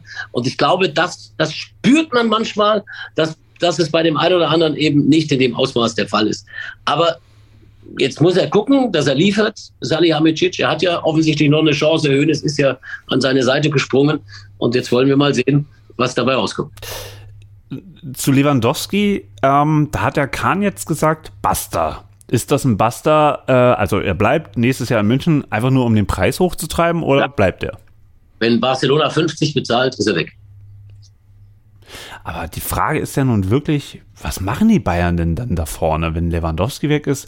Also das, es gab ja, es gab ja eine schöne Verkettung von Superstürmern, von Elber zu Makai. Von Makai, glaube ich, war es dann Gomez. Von Gomez, äh, irgendwann sind wir jetzt bei Robert Lewandowski gelandet. Ähm, und also ich sehe jetzt nirgendwo den Stürmer, das wäre Haaland gewesen, ähm, meiner Meinung, der da diese Lücke füllt. Also ich sehe da keinen. Also angeblich gibt es ja Interesse äh, an, an Lukaku. Wenn du dich über Haaland äh, äh, da oder über, über Wasser halten konntest, in Anführungszeichen, in den ganzen Gesprächen und offensichtlich in der Lage gewesen wärest, ein Paket Haaland halbwegs zu stemmen, dann bist du auch in der Lage, ein Paket Lukaku zu stemmen. Wie kommt, wäre, der, jetzt? Wie kommt der jetzt das, in, die, in die Diskussion?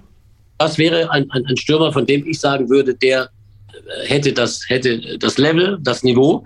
Ähm, musst gucken, ob äh, da musst du dann daran glauben. Und das ist ja genau die Aufgabe, die du hast als Manager, als Trainer. Äh, wenn du an jemanden äh, wie Kalajdzic glaubst, äh, das ist sicherlich ein herausragender Spieler. Aber du musst aus meiner Sicht, wenn du so einen Stürmer holst, musst du so genau Bescheid wissen und den so gecastet haben und so gecheckt haben, dass du das wirklich machen kannst und dass du dann auch hergehst und sagst, pass auf, der wird in diese Fußstapfen treten, vielleicht nicht in den ersten drei Monaten, aber auf Sicht. Könnte sein. Das wird spannend. Letzte Frage, bevor wir eine kleine ähm, Pause machen. Ähm, und zwar Bayern München ewiger Meister. Für einige ist das ja nach zehn Meisterschaften nicht ganz unrealistisch, dieses Szenario. Aber was glaubst du, nächstes Jahr ähm, sehen wir da wieder ähm, Münchner Feierlichkeiten auf dem Marienplatz? Wenn sie nicht durchdrehen, wenn sie nicht durchdrehen ähm, und äh, äh, dann äh, sich wieder sammeln und, und, diese ganzen Nebenkriegsschauplätze da sein lassen, äh, dann ist der FC Bayern insgesamt vom Kader her so gut zusammen, dass sie, dass sie äh, auf jeden Fall die Favoritenrolle wieder haben. Borussia Dortmund kauft offensichtlich ganz interessant ein. Jetzt muss man mal sehen, wie funktioniert das mit dem Trainer dort. Funktioniert das wirklich auf Sicht? Ja, weil die Dortmunder haben ein Problem. Sie haben Rose so ein Stück weit angeschossen. Äh, Sebastian Kehl hat das mit seinen Aussagen, ich weiß nicht, ob er es bewusst gemacht hat, auch wenn er dann zurückgerudert ist in der Woche äh, davor äh, in, in, in Richtung Rose, dass da alles noch nicht so 100% klar ist und, und, und weiß der Teufel was, hat ihn natürlich so, hat ihm so ein bisschen einen Hieb mitgegeben. Ne? Und da ist die Problematik, wenn du dann nicht reinläufst, wie es, wie es, wie es, wie es, wie es, wie es, äh, also im Idealfall, äh, ne? also mit, mit, mit tollen Ergebnissen zu beginnen, dann wirst du gleich eine, eine, eine Situation in Dortmund haben, die nicht so einfach ist. Äh, abschließend da nur ein Kommentar zu Dortmund also die haben ja ihre Punktezahl vom letzten Jahr auch nochmal gesteigert. Ähm, und trotzdem scheint da auch der Baum zu brennen. Verstehe ich auch nicht, dass man da auch diese Leistung nicht anerkennt. Und äh, ich meine, ohne, ohne einen FC Bayern in der Liga wäre Dortmund sowas von weit vorne und souverän Meister geworden. Ähm, also das, das darf man auch nicht herunterspielen, oder? Ja, aber als ewiger Zweiter willst du auch nicht in die Geschichte eingehen. Du willst natürlich auch mal wieder was gewinnen. Nein, Borussia Dortmund ist, äh, brauchen wir doch gar nicht darüber reden. Jetzt national am Ende, äh, das Bundesliga-Ergebnis ist vollkommen okay. International ist das Ergebnis nicht okay. Borussia Dortmund mit dem Kader darf nicht an Glasgow Rangers, äh, an den Rangers äh, äh, scheitern. Das darf einfach nicht passieren. Ähm, aber lassen wir ihnen die zweite Chance, also mit dem neuen Trainer, dem aktuell neuen, immer noch neuen Trainer in Anführungszeichen, nach einem Jahr, mit Marco Rose, äh, einen, einen Weg zu finden, diese Mannschaft wirklich dann auch wieder an die, an, an die Spitze zu führen. So, wir machen dann jetzt mal eine kleine Pause und sind gleich wieder da. Wie viele Kaffees waren es heute schon? Kaffee spielt im Leben vieler eine sehr große Rolle. Und das nicht nur zu Hause oder im Café, sondern auch am Arbeitsplatz. Dafür gibt es Lavazza Professional. Kaffee am Arbeitsplatz, der genauso lecker schmeckt wie in eurem Lieblingscafé. Die perfekte Kaffeelösung für jede Art von Unternehmen. Klein, mittel, groß. Ihr habt auf jeden Fall einen Kaffee, der schmeckt. Die richtige Motivation für eure Arbeitstage. Alle Infos zu Lavazza Professional findet ihr auf lavazzapro.de mit allen Kaffeelösungen für euer Büro.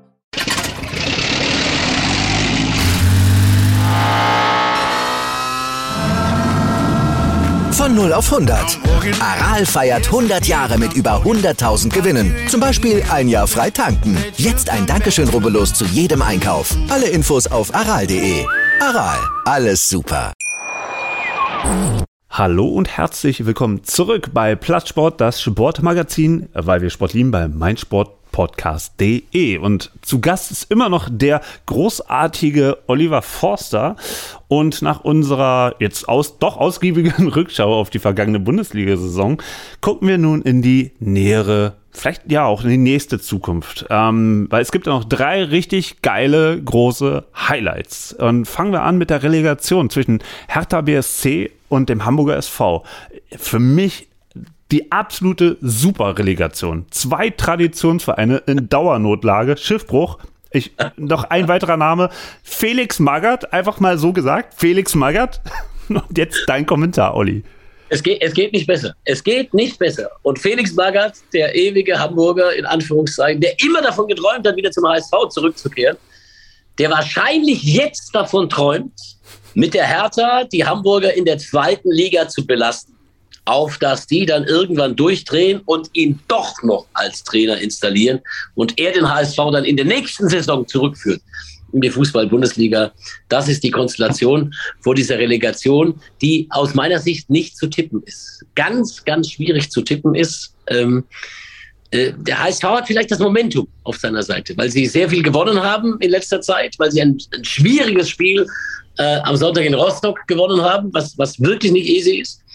Ähm, vielleicht ist der HSV so im Moment äh, ne, so ein bisschen, so ein bisschen, äh, bisschen äh, so Mini-Favorit, so 51 zu 49. Für mich ist ja Felix Magath der sehr der absolute in die Glaskugel Gucker und die Realität sehr. So, was da so kommen weil, wird. Weil er gesagt hat, es kommt, es kommt, es kommt zum, es kommt zum Duell mit ja. dem ASV in der Relegation für seine Hertha, die er übernommen hat. Irre, ne? Also gab es auch noch nie einen Trainer, der probiert, irgendwie äh, die Bundesliga zu erhalten und sagt, wir kommen in die Relegation. Und, und dann, dann sagt er auch noch den richtigen Gegner voraus. Also ich hätte ihm echt viel Geld geben müssen. Felix ist eh ein großartiger, großartiger Typ, ein, ein, ein, ein, ein Fußballverrückter, ein, ein, ein, ein, der dann 100 Prozent für einen äh, Verein gibt und, und, und alles tut.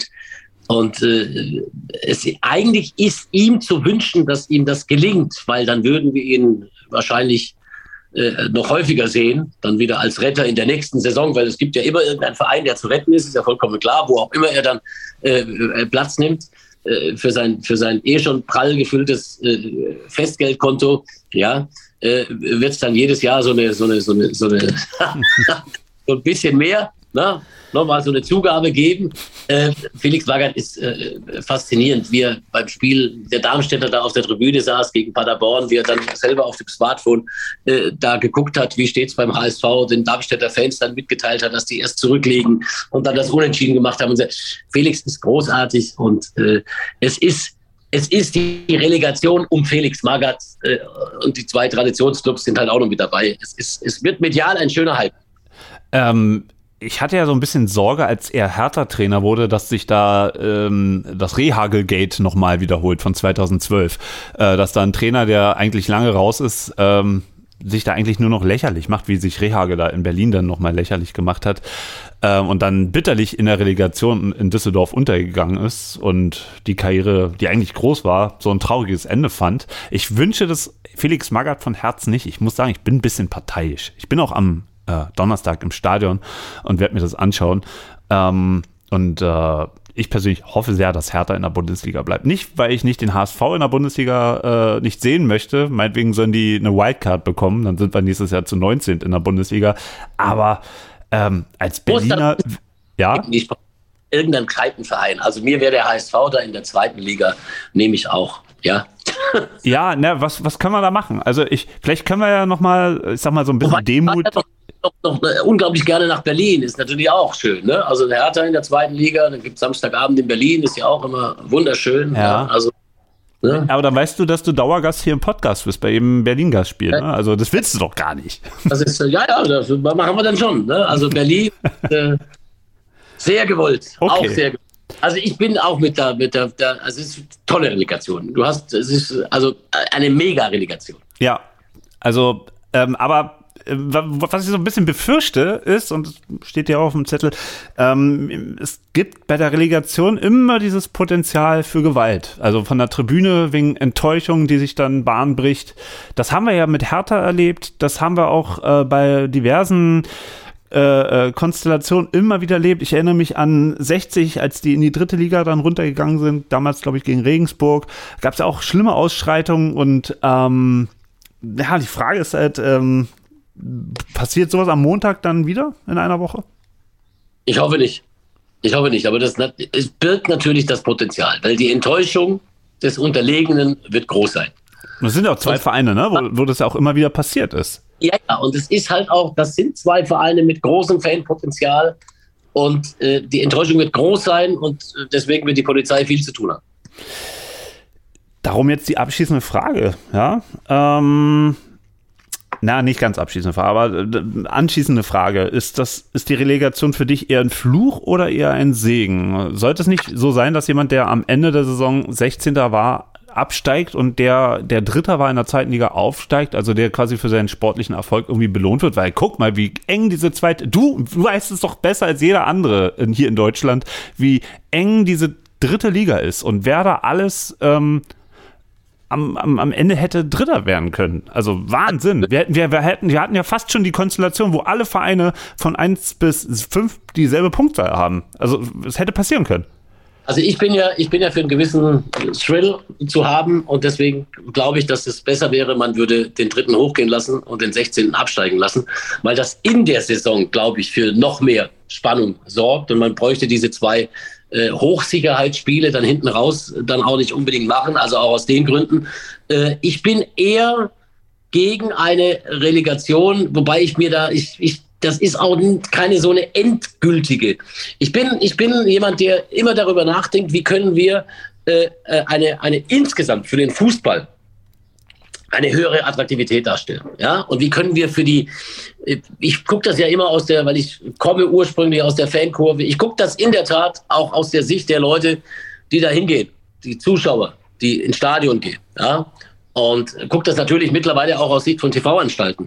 Wir brauchen, wir brauchen schon eine Diskussion, äh, äh wo wir mal darüber nachdenken, wie kann man gewisse Ligen dann nochmal ein Stück weit spannender machen. Also in der zweiten Liga finde ich, wäre es zum Beispiel gar nicht so schlecht, wenn man sich überlegen würde, äh, spielt man eine, eine Relegation oder eine Endrunde um diesen dritten Platz, damit eben in der zweiten Liga auch der Platz 10, Platz 9, Platz 8 über die Saison hinaus, wenn er nicht abreißen lässt, immer noch eine Chance hat, unter die ersten sechs zu kommen. Also das wäre dann sechs gegen drei und vier gegen fünf. So wie in, wie in England. Genau, wie in England. Das fände ich zum Beispiel eine sehr, sehr geile Geschichte. Ja, das ist eine sehr, sehr geile Idee. Dann bin ich jemand, der immer gerne über Anstoßzeiten diskutiert. Ich halte 15.30 Uhr für die komplett falsche Anstoßzeit für die erste Fußball-Bundesliga mittlerweile. Oh, oha, oha, da, da wirst du dir jetzt Feinde machen. Nein, nein, ich bin überzeugt davon, wenn man den zweiten Satz hört, dass ich mir keine Feinde mache.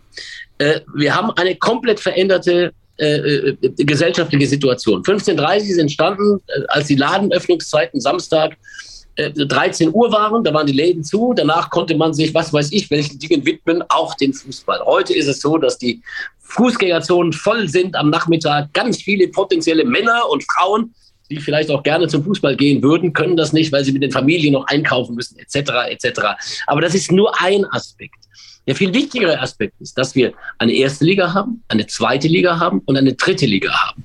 Und man muss doch einmal überlegen, wie kann man es hinkriegen, dass man solche irrsinnigen Anstoßzeiten wie samstags 13 Uhr für die zweite Liga, und da sind eben ganz viele Traditionsvereine unterwegs, wie man die äh, ein bisschen abfedern kann. Und deswegen würde ich dafür plädieren, dass man es etwas anders macht, dass man die Bundesliga, ich lege mich jetzt nicht auf eine halbe Stunde hin oder her, zwischen 17 und 18 Uhr anpfeift. Die zweite Liga eben um 15 Uhr und der dritten Liga einen Slot gibt, der möglicherweise dann am Sonntagnachmittag stattfinden kann, sodass diese Ligen auch zu einer für die Fans kommoden Anstoßzeit stattfinden können. Das wäre mein Ansatz. Es wäre fernsehtechnisch besser zu vermarkten. Auch das kommt noch dazu, gar keine Frage. Deswegen bin ich ein ein, ein, ein Mensch, der sich über solche Sachen unglaublich viele Gedanken ich, ich, bin ja in den 80er Jahren groß geworden. Ich erinnere mich daran, dass am Freitagabend so zweite Liga gespielt hat und dann glaub, gab es, glaube ich, erste Liga zwei oder drei Spiele und dann der, der Rest am Samstag um 15.30 Uhr. Damals gab es noch keine Sonntagsspiele. Damals war der Sonntag ein Zweitligatag. Ähm, damals war die dritte Liga noch nicht so stark. Das ist ja sozusagen, was heute bei uns Verbandsliga ist, so dieses Niveau, weil man ja dritte Liga und Regionalliga noch da irgendwie reingeschoben ja. hat. Ähm, und tatsächlich den Sonntag für die zweite Liga zu reservieren, gerade auch bei der Attraktivität, die diese zweite Liga im Moment ja auch darstellt, ähm, ich glaube, dass das wäre gar nicht so verkehrt. Wir, wenn wir jetzt mal diese, gehen wir mal an die heilige Kuh 1530 ran und wir verschieben das auf 1730. Weil ich meine, ich kann es nachvollziehen. Ich arbeite im Einzelhandel, meine Bude macht um 14 Uhr zu, dann bin ich noch mit Aufräumen beschäftigt. Das wird dann knapp. Also in die Försterei kann ich so nicht mehr fahren. Ähm, und ähm, ja, da ist was dran. Ja, da ist definitiv was dran. Aber das ist halt tatsächlich ähm, der, der heilige Gral, an dem man nicht ran darf. Ja, ist aber, ist aber ein heiliger Gral, der zu Unrecht ein heiliger Gral ist. Weil es ja, wenn man es aus, aus Fansicht äh, tatsächlich anschaut, eine andere Lösung eine bessere wäre. Und einen solchen Diskurs zu führen, das ist ja, ich träume ja auch immer davon, so eine, so, eine, so eine Sendung zu machen, bin da ja auch immer dran, dass wir, dass wir, und das finde ich ganz wichtig, dass wir die Zuschauer, dass wir die Fans viel, viel mehr in die, diese Diskussion einbinden. Und ich finde, eine solche Diskussion kann man führen, wenn man sie, wenn man sie ohne Krawall führt. Ja, es gibt natürlich Argumente, für 15,30. Aber es gibt doch verdammt nochmal auch Argumente für so eine, hm. für so ein ich äh, mit mir äh, rumtrage, wo ich sage, wir müssen doch allen gerecht werden. Und wenn du Werder Bremen bist bist ein Jahr in der zweiten Liga und musst auf einmal äh, um, um 13 Uhr Samstagnachmittags äh, in Regensburg sein, ja, dann wird es schwierig. Weißt du, was ich meine? Da, und da ist eben dann dieses große Fanpotenzial eines SV Werder Bremen oder eines HSV oder eines FC St. Pauli oder in Zukunft äh, äh, des ersten FC Magdeburg oder wem auch immer. Also äh, ich glaube, wir sollten dahin kommen, diese, diese, diese schlechten Anstoßzeiten für die zweite Liga und für die dritte Liga 13, 14 Uhr oder auch freitags 18, 30 und so weiter. Das sind alles Dinge, fahr mal Freitagnachmittags durch den, durch den Pott. Äh, du wirst irre, da kommst du immer zu spät, zu jedem Spiel. Hm. Das sind so Dinge, da müssen wir mal überlegen, wie kann man das gesellschaftlich mit den Fans, mit der Liga, äh, auch im Sinne von, von dann eben TV-Vermarktern und so weiter dann hinbekommen. Ich glaube, dieser, dieser heilige Gral 15.30 Uhr, das steht für etwas. Aber wenn man mal darüber nachdenkt, ein Stück nachdenkt, kann man zu einer besseren Lösung kommen. Auf diese Talkrunde bin ich gespannt, moderiert von Oliver Forster.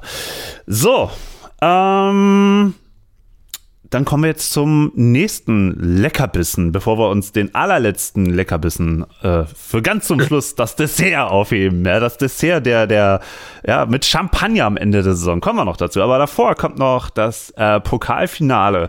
Äh, SC Freiburg gegen RB Leipzig. Beide Clubs gieren nach ihrem ersten Titel zwei Vereine, die kaum unterschiedlicher sein können. Hier der kleine Breisgauer Club, der sich mühsam über 30 Jahre Bundesliga-Aufstieg, Abstieg, aber immer mit viel Konstanz, mit einer guten Jugendarbeit, mit schlauen Transfers, damals aus Georgien, wir erinnern uns alle noch an Tobias Willi, ähm, nach oben gearbeitet hat. Und jetzt ist da Christian Streich auch noch dieser Kulttrainer mit, mit seinem komischen Akzent, den keiner versteht, ähm, aber der wahrscheinlich auch nur nach Freiburg passt. Und auf der anderen Seite der Brause-Club, der sich mit Red Bull-Millionen von der fünften Liga aus Markranstädt irgendwie in die Champions League gekauft hat, jetzt zum fünften Mal in sechs Jahren Champions League mitspielt und hat dann auch noch diesen sogenannten Laptop-Trainer mit Domenico Tedesco, der ähm, Fußball unerklärlich macht ähm, und, und finde ich auch so ein bisschen entrückt wirkt in, in, in, in, in seinem Denken über Sport und darüber reden. Ähm, also krassere Kontraste kann ich mir gar nicht vorstellen. Ja, definitiv. Also ich verstehe erstmal Christian Streich. Das kann ich äh, äh, äh in Pforzheim geborener, bin ich mit äh, dieser Art von Dialekt vertraut, definitiv. Es wird ein Pokalfinale sein, das, äh, das, das zum, ich glaube, in, in der Form gab es das wahrscheinlich noch nie, wo, also ich würde mal sagen, 90 Prozent äh, der Deutschen diesem, diesem sympathischen kleinen Verein mit diesem sympathischen Trainer Christian Streich, also dem SC Freiburg, äh, die Daumen drücken. Es ist ein, ein, ein, ein Spiel der Welten. Ja, das ist, äh, das, das ist eine ganz komplett andere äh, Rangehensweise an, an, an Fußball, an, an, an, an, an Bundesliga-Management, an der Art und Weise, wie man, wie man einen Verein äh, führt und wie man ihn lebt. Äh, deswegen ist es ja ein, ein, ein Clash der Kulturen so ein Stück weit. Warum ist es gut für den deutschen Fußball, wenn Leipzig den Pokal holt? Ach, da weiß ich nicht, ob das gut ist für den deutschen Fußball. Es wäre genauso gut für den deutschen Fußball, wenn der, wenn der SC Freiburg den, den, Das ist die zweite Frage, die jetzt darauf gekommen wäre. Äh, du Mist, du hast es kaputt gemacht. Aber egal. Jetzt Argumente, warum ist gut? Warum ist es gut, dass Leipzig den Pokal holt? Es ist doch, weil, ja, weil die Leipziger dann auch endlich mal einen Titel, einen Titel haben und die Fans sich auch, und nochmal, wir haben das ja vorhin ausführlich diskutiert, bei aller, bei aller Kritik, dass das zu langsam wächst, es ist ja trotzdem so, dass da Leute sich identifizieren und dass diese Stadt sich identifiziert. Ja? Und deswegen, ich gönne den Fangruppen, gönne definitiv beiden Fangruppen den Erfolg. Ja? Äh, es, wäre, es wäre beides gut, weil, weil äh, du, du hast für beides so eine, so eine, so eine, so eine, so eine Story, die du, die du erzählen kannst. Beim SC Freiburg wäre es eine märchenhafte. Da sind wir uns doch alle einig. Das ist doch, das ist doch eigentlich das, wovon, wovon man, man träumt, wenn man irgendwann anfängt. Und das ist ja jetzt schon viele, viele Jahre her, Ende 80er, Anfang 90er Jahre, wenn man anfängt, ähm, äh, ja, an diesem Traum zu basteln, mit diesem damals noch ganz kleinen Stadion, äh, mit, mit einer Kapazität von 15.000, die dann gewachsen ist auf. Äh, der der schiefe Platz, ne? der, der eine gewisse Neigung auch noch hat. Platz. Volker Finke, der das über Jahre gemacht hat, der den schlimmsten Espresso gemacht hat, äh, den man vorstellen konnte. Ich war immer bei dem im Trainerzimmer, bevor ich da kommentiert habe. Den durfte du nicht anregen, da hast du danach einen Herzschlag von was weiß ich wie hoch gehabt.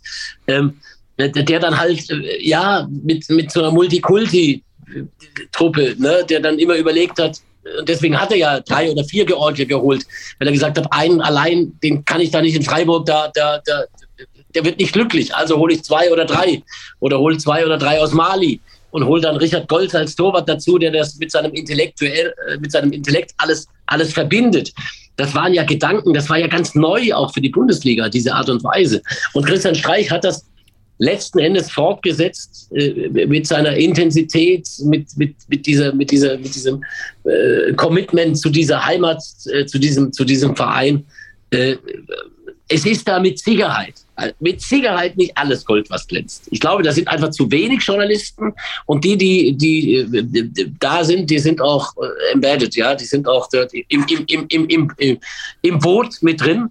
Äh, also der SC Freiburg mal so für ein paar Wochen nach Hamburg versetzt oder nach Köln, Frankfurt oder München, äh, hätte dann medial mit Sicherheit auch das ein oder andere Thema. Aber das nehmen wir in der Form nicht wahr.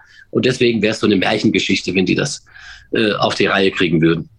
Du musst mir jetzt mal eine Sache berichten, weil du hast das äh, Einweihungsspiel des neuen Freiburger Stadions kommentiert. Ähm, erstmal finde ich es geil, dass du, dass du so ein Kommentator bist, der sich nicht zu schade ist für solche Themen und, und die auch noch mit Leben füllt. Also deswegen nochmal Kompliment auch. Wunderschön. Äh, Wunderschön war ein wunderschöner Abend. Großartig. Ja, toll, tolles Fußballwetter. Zuschauer im Stadion. Das ist ja, das ist ja wichtig beim Stadion, wenn es eingeweiht wird, dass auch jemand da ist. Äh, aber äh, steckt da irgendwie trotzdem noch ein bisschen äh, Persönlichkeit, Charakter in dem Stadion oder ist es so ein Stadion, wie es äh, überall in die Natur gesetzt wird? Erstmal hatten wir einen wunderbaren Abend, weil wir danach in Schlappen waren. Das ist so eine, so eine, so eine Kultkneipe in Freiburg. Und das war im September Anfang September. Und damals war ja, Fink, war ja auch schon wieder Corona mit, ich glaube, Delta oder wie auch immer. Und das, da war dann trotzdem alles relativ locker und ohne Masken, weiß der Teufel, was das war. Also ein, ein, ein, ein, ein netter äh, Abend danach, nach diesem, nach diesem Spiel. Das Stadion, finde ich, äh, ist wirklich sehr gut gelungen, weil es dann auch eine äh, sehr geile Fanwand hat. Und es sieht nicht so konfektioniert aus. Ja, also äh, das wird man in Karlsruhe auch sehen. Auch die bauen gerade ein Stadion, dass da, dass da nicht ganz so wirkt wie aus diesem Setzbaukasten. Äh, die haben sich schon äh, einen, einen Charme bewahrt und äh, man, man brauchte schon ein neues Stadion letztendlich irgendwann in Freiburg. Also ich, ich, habe ja ganz oft dem Alten kommentiert und so weiter, aber da waren selbst die Kommentatorenplätze waren immer irgendwie so 20 Meter von der Mittellinie entfernt, weil äh, in der Mitte das nicht gepasst hat und so weiter. Also es hat die, die Anforderungen äh, an, der, an den Fußball, äh, wie wir ihn heute halt kennen, äh, und äh, manches Rad der Zeit kannst du halt einfach nicht zurückdrehen, nicht mehr erfüllt. Ich habe mich da sehr wohl gefühlt. Tolle Gastfreundschaft von den, von den Leuten dort. Ich war da sehr gerne dort und es war ein, ein sehr schöner Abend, ein sehr schönes Spiel. Und wahrscheinlich gab es bei Fritz Keller auch immer gute Weine, schöne Grauburgunder. Ja, ja, auch das, siehst du, auch das wollte ich nicht vergessen. Genau, Fritz Keller ist ja dann nicht mehr Präsident, aber der ist derjenige, der die, die, diese, diese, also ich weiß jetzt nicht, ob nur die VIP-Räumlichkeiten oder auch die normale Gastronomie dort in Anführungszeichen mit seinen Weinen äh, bestückt.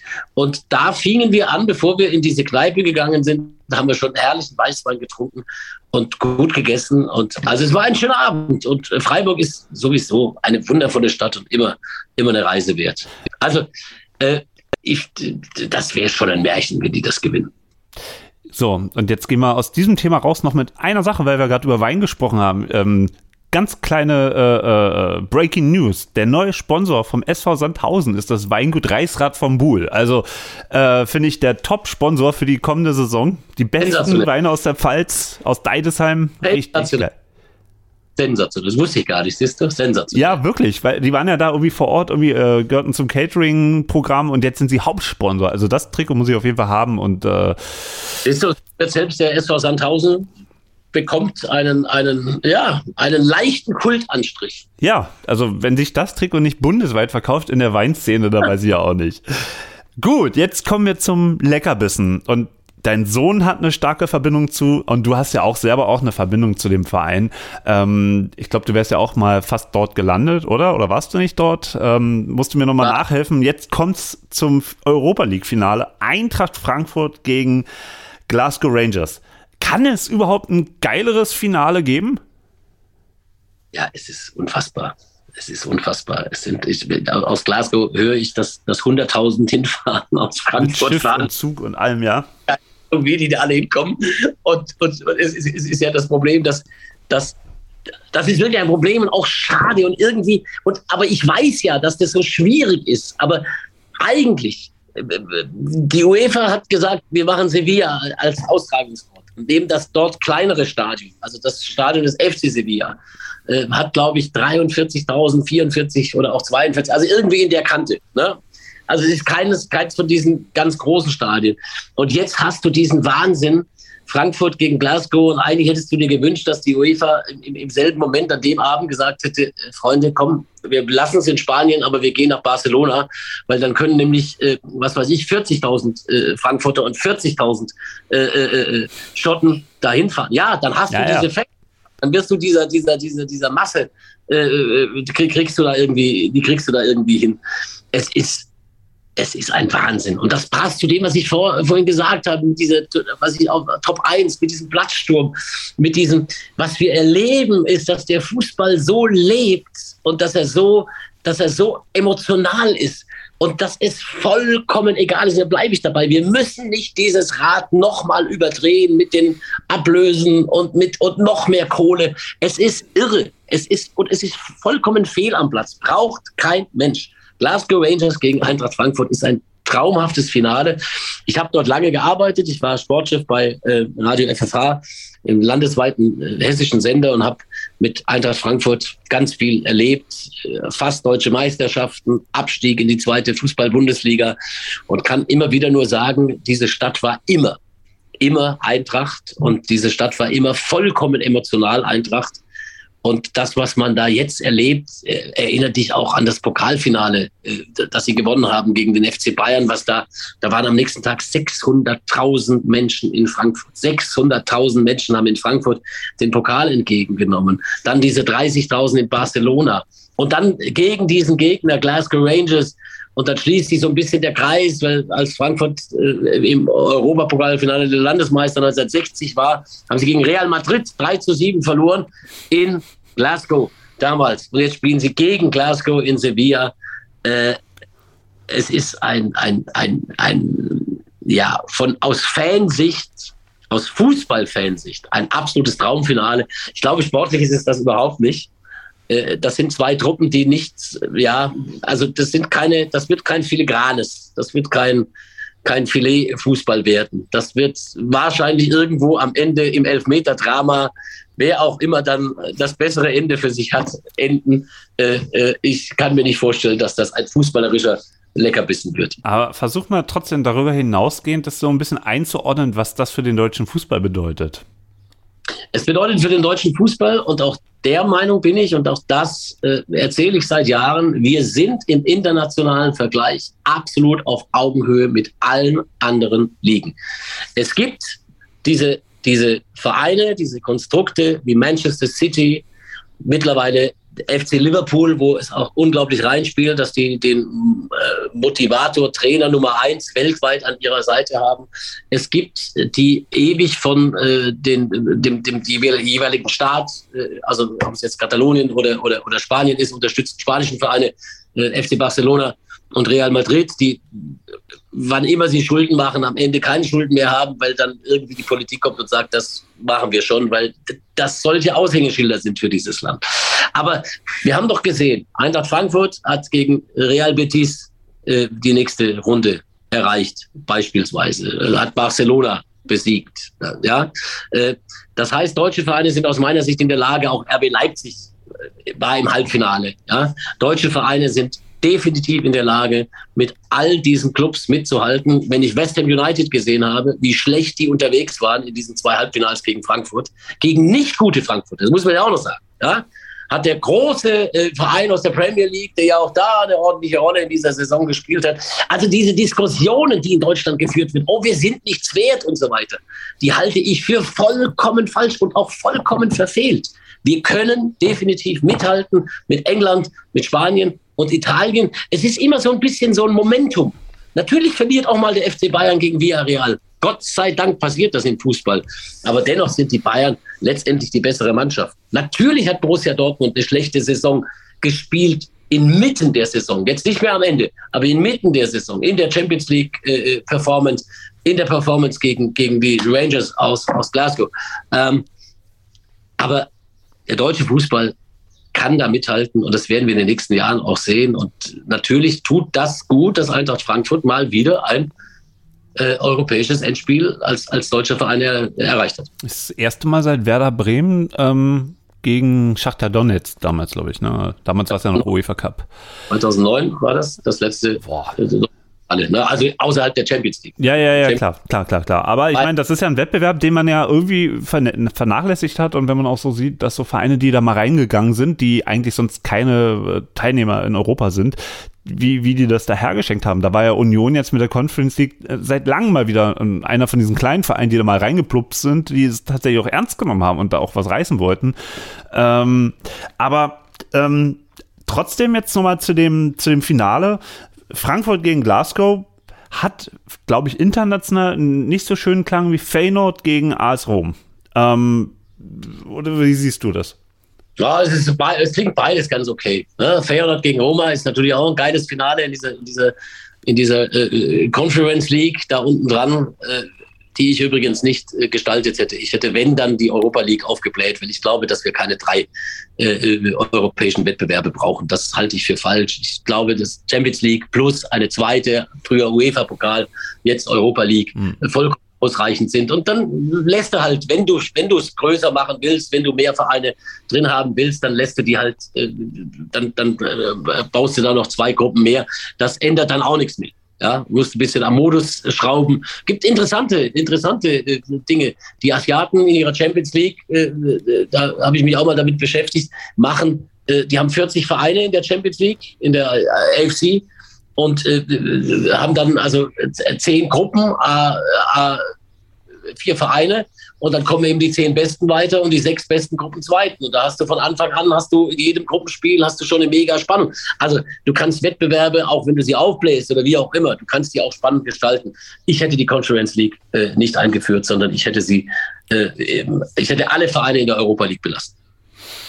Tja, da kommt man wieder in, in, Zeiten zurück, wo man nachdenkt, Mensch, damals hat man noch den Pokalsiegerwettbewerb, das war ja dann auch ein renommierter Verein, weil tatsächlich nur Sieger da mitgespielt haben. Es sei denn, äh, jetzt hier, ähm, wann war das? Äh, nee, nee, stimmt, waren immer auch die Sieger. Es sei denn, die Mannschaft hat den Europapokal gewonnen selber und war dann dabei und der aktuelle Pokal, also, aber ansonsten nur Sieger.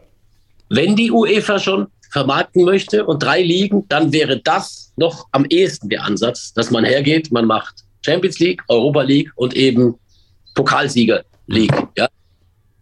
Ja, muss ja alles League sein heute. Aber gut, äh, in die Zeiten kommen wir, glaube ich, nicht mehr zurück. Ähm, und jetzt nochmal ein finaler Tipp. Äh, ohne deutsche Brille, wer, wer macht's? Ich finde, das ist untippbar.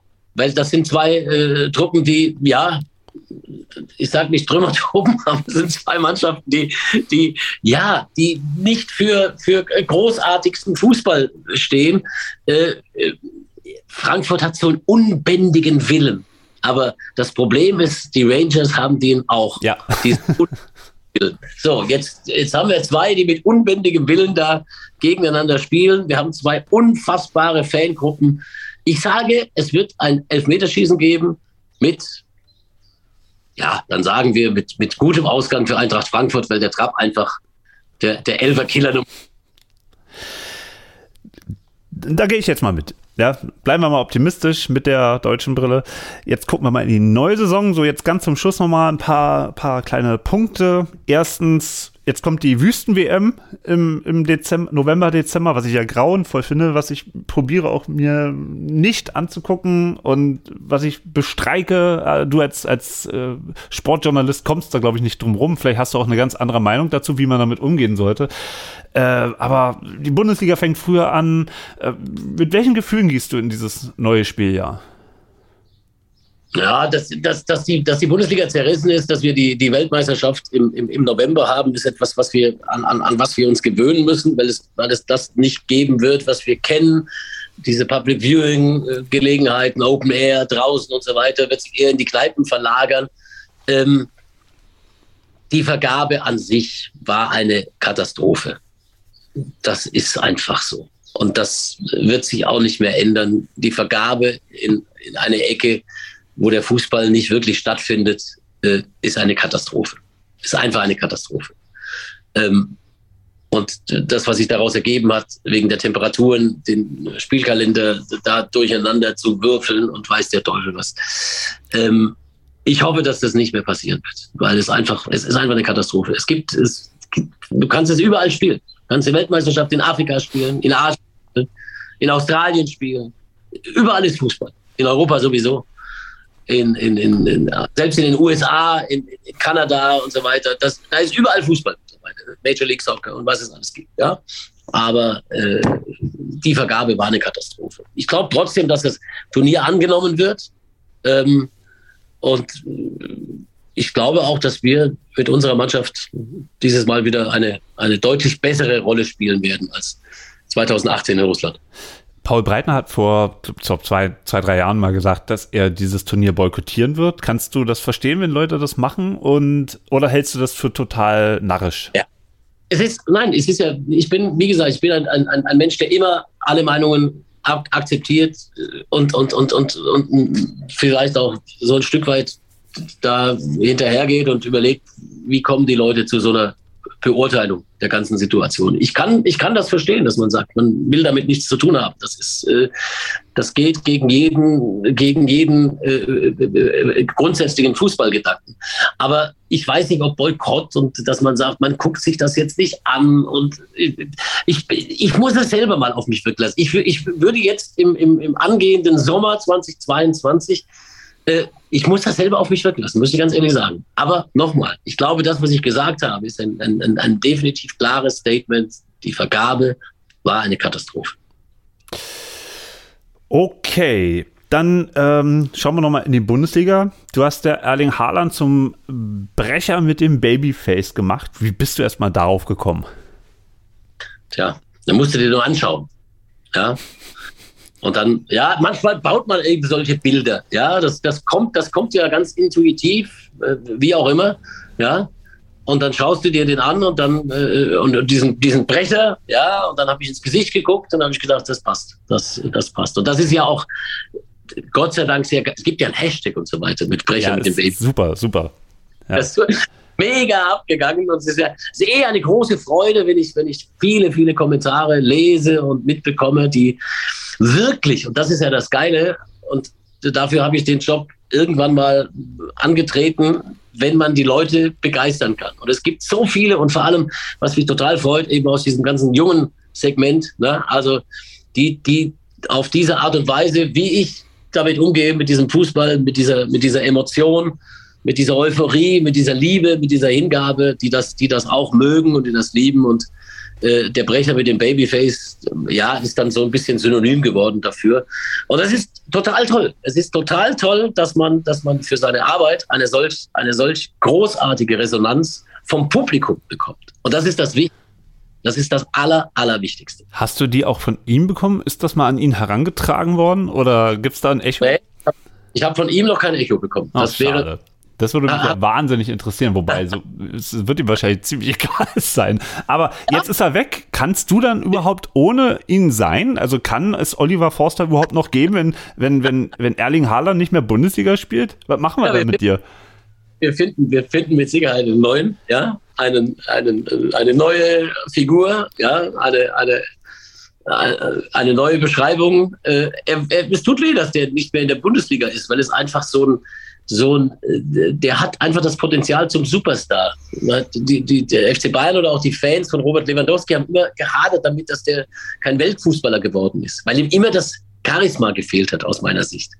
Und Haaland äh, hat dieses Charisma. Und deswegen hat er das, wenn er nicht verletzt wird und so weiter, wenn er normal seine Karriere fortsetzen kann, sehe ich Haaland absolut als Weltfußballer, weil er einfach dieses, er, ist, er hat das Star-Gehen, äh, und er wirkt ganz anders äh, wie Lewandowski beispielsweise. Er ist auch ein Superstar. Also ich meine, was der in der Bundesliga gerissen hat, in den Spielen, die er da war, hat er min fast mindestens immer ein Tor gemacht. Das ist äh, einmalig auf dem Niveau über, ich glaube, zwei, wie viele Jahre waren es jetzt? Zweieinhalb Jahre war er. Da, Immer 62 Tore, wenn ich es richtig in Erinnerung habe. Ich will es jetzt nicht, ich will jetzt nicht verwechseln. Und irgendwie 89 Pflichtspiele, 86 Tore oder 86 Pflichtspiele, 89 Tore. Also auf jeden Fall ein, ein, unglaub, ein unglaublicher Wert und eine unglaubliche Figur.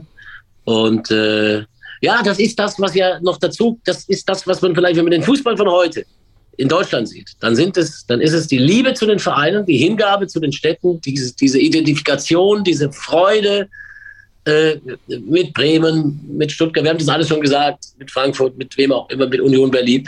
Ähm, plus, was wir eben auch sehen, ist dieses, ist dieses ja, dass man sich schon an diesen Superstars entlang hangelt. Ne? Das ist gerade vor allem bei den, bei, in der jungen Generation so.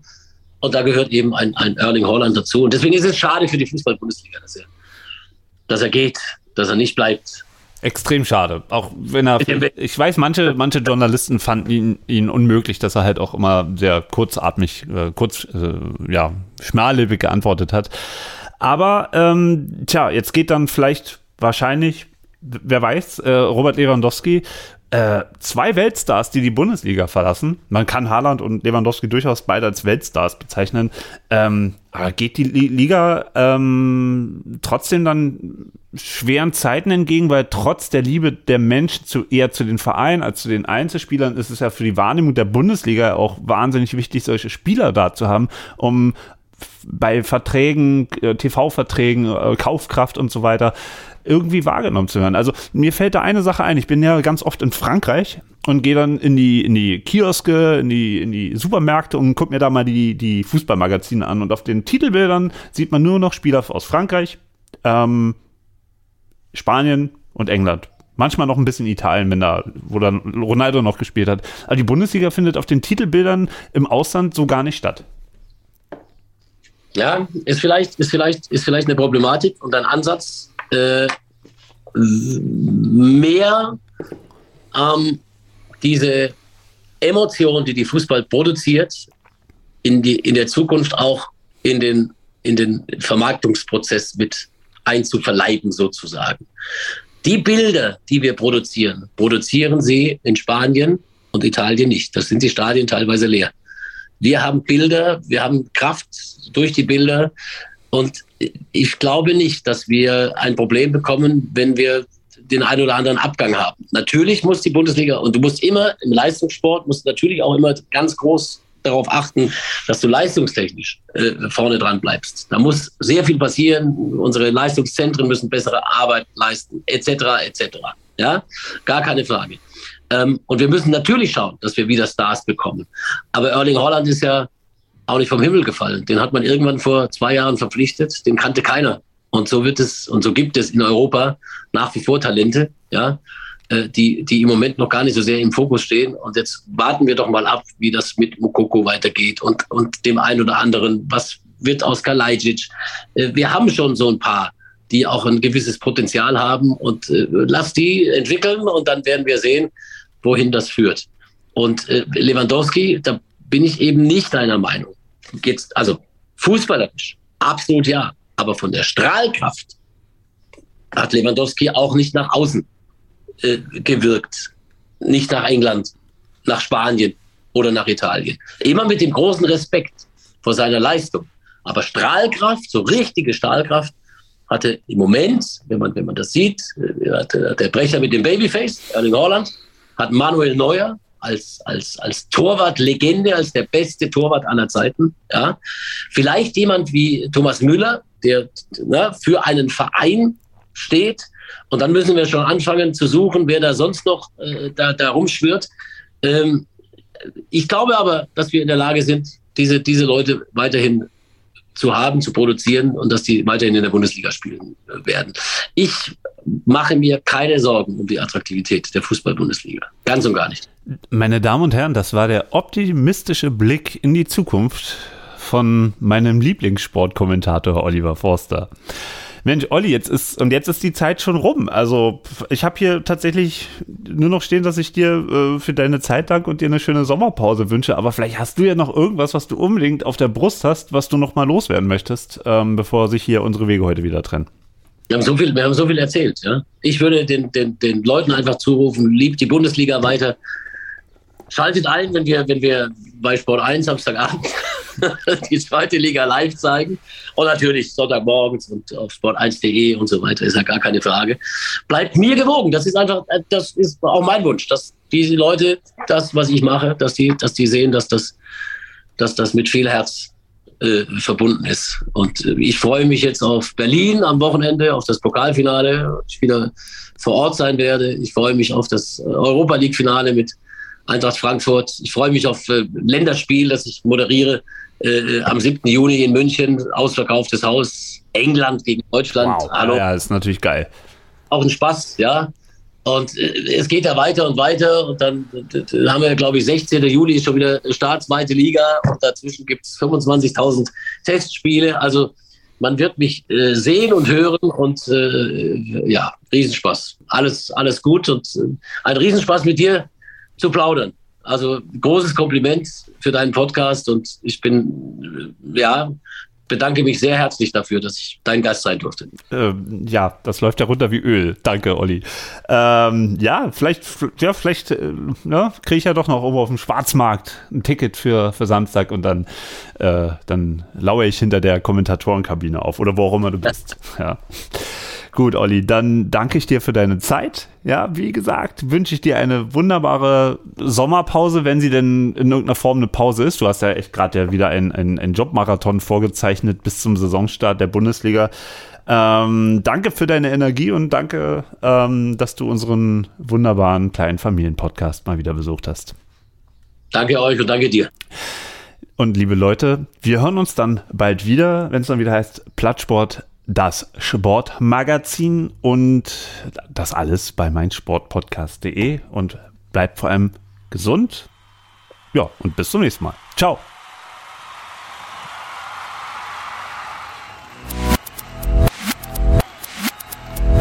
Plattsport. Der Sportpodcast.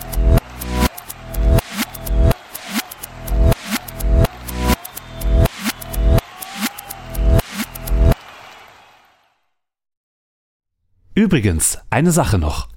Besucht Plattsport bei Instagram, Facebook und plattsport.de, abonniert unseren Podcast und hinterlasst uns gerne bei Apple Podcast oder Spotify eine Bewertung. Vielen Dank und bis zum nächsten Mal.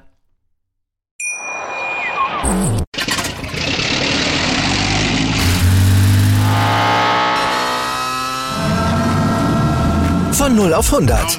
Aral feiert 100 Jahre mit über 100.000 Gewinnen. Zum Beispiel ein Jahr frei tanken. Jetzt ein Dankeschön, rubbellos zu jedem Einkauf. Alle Infos auf aral.de.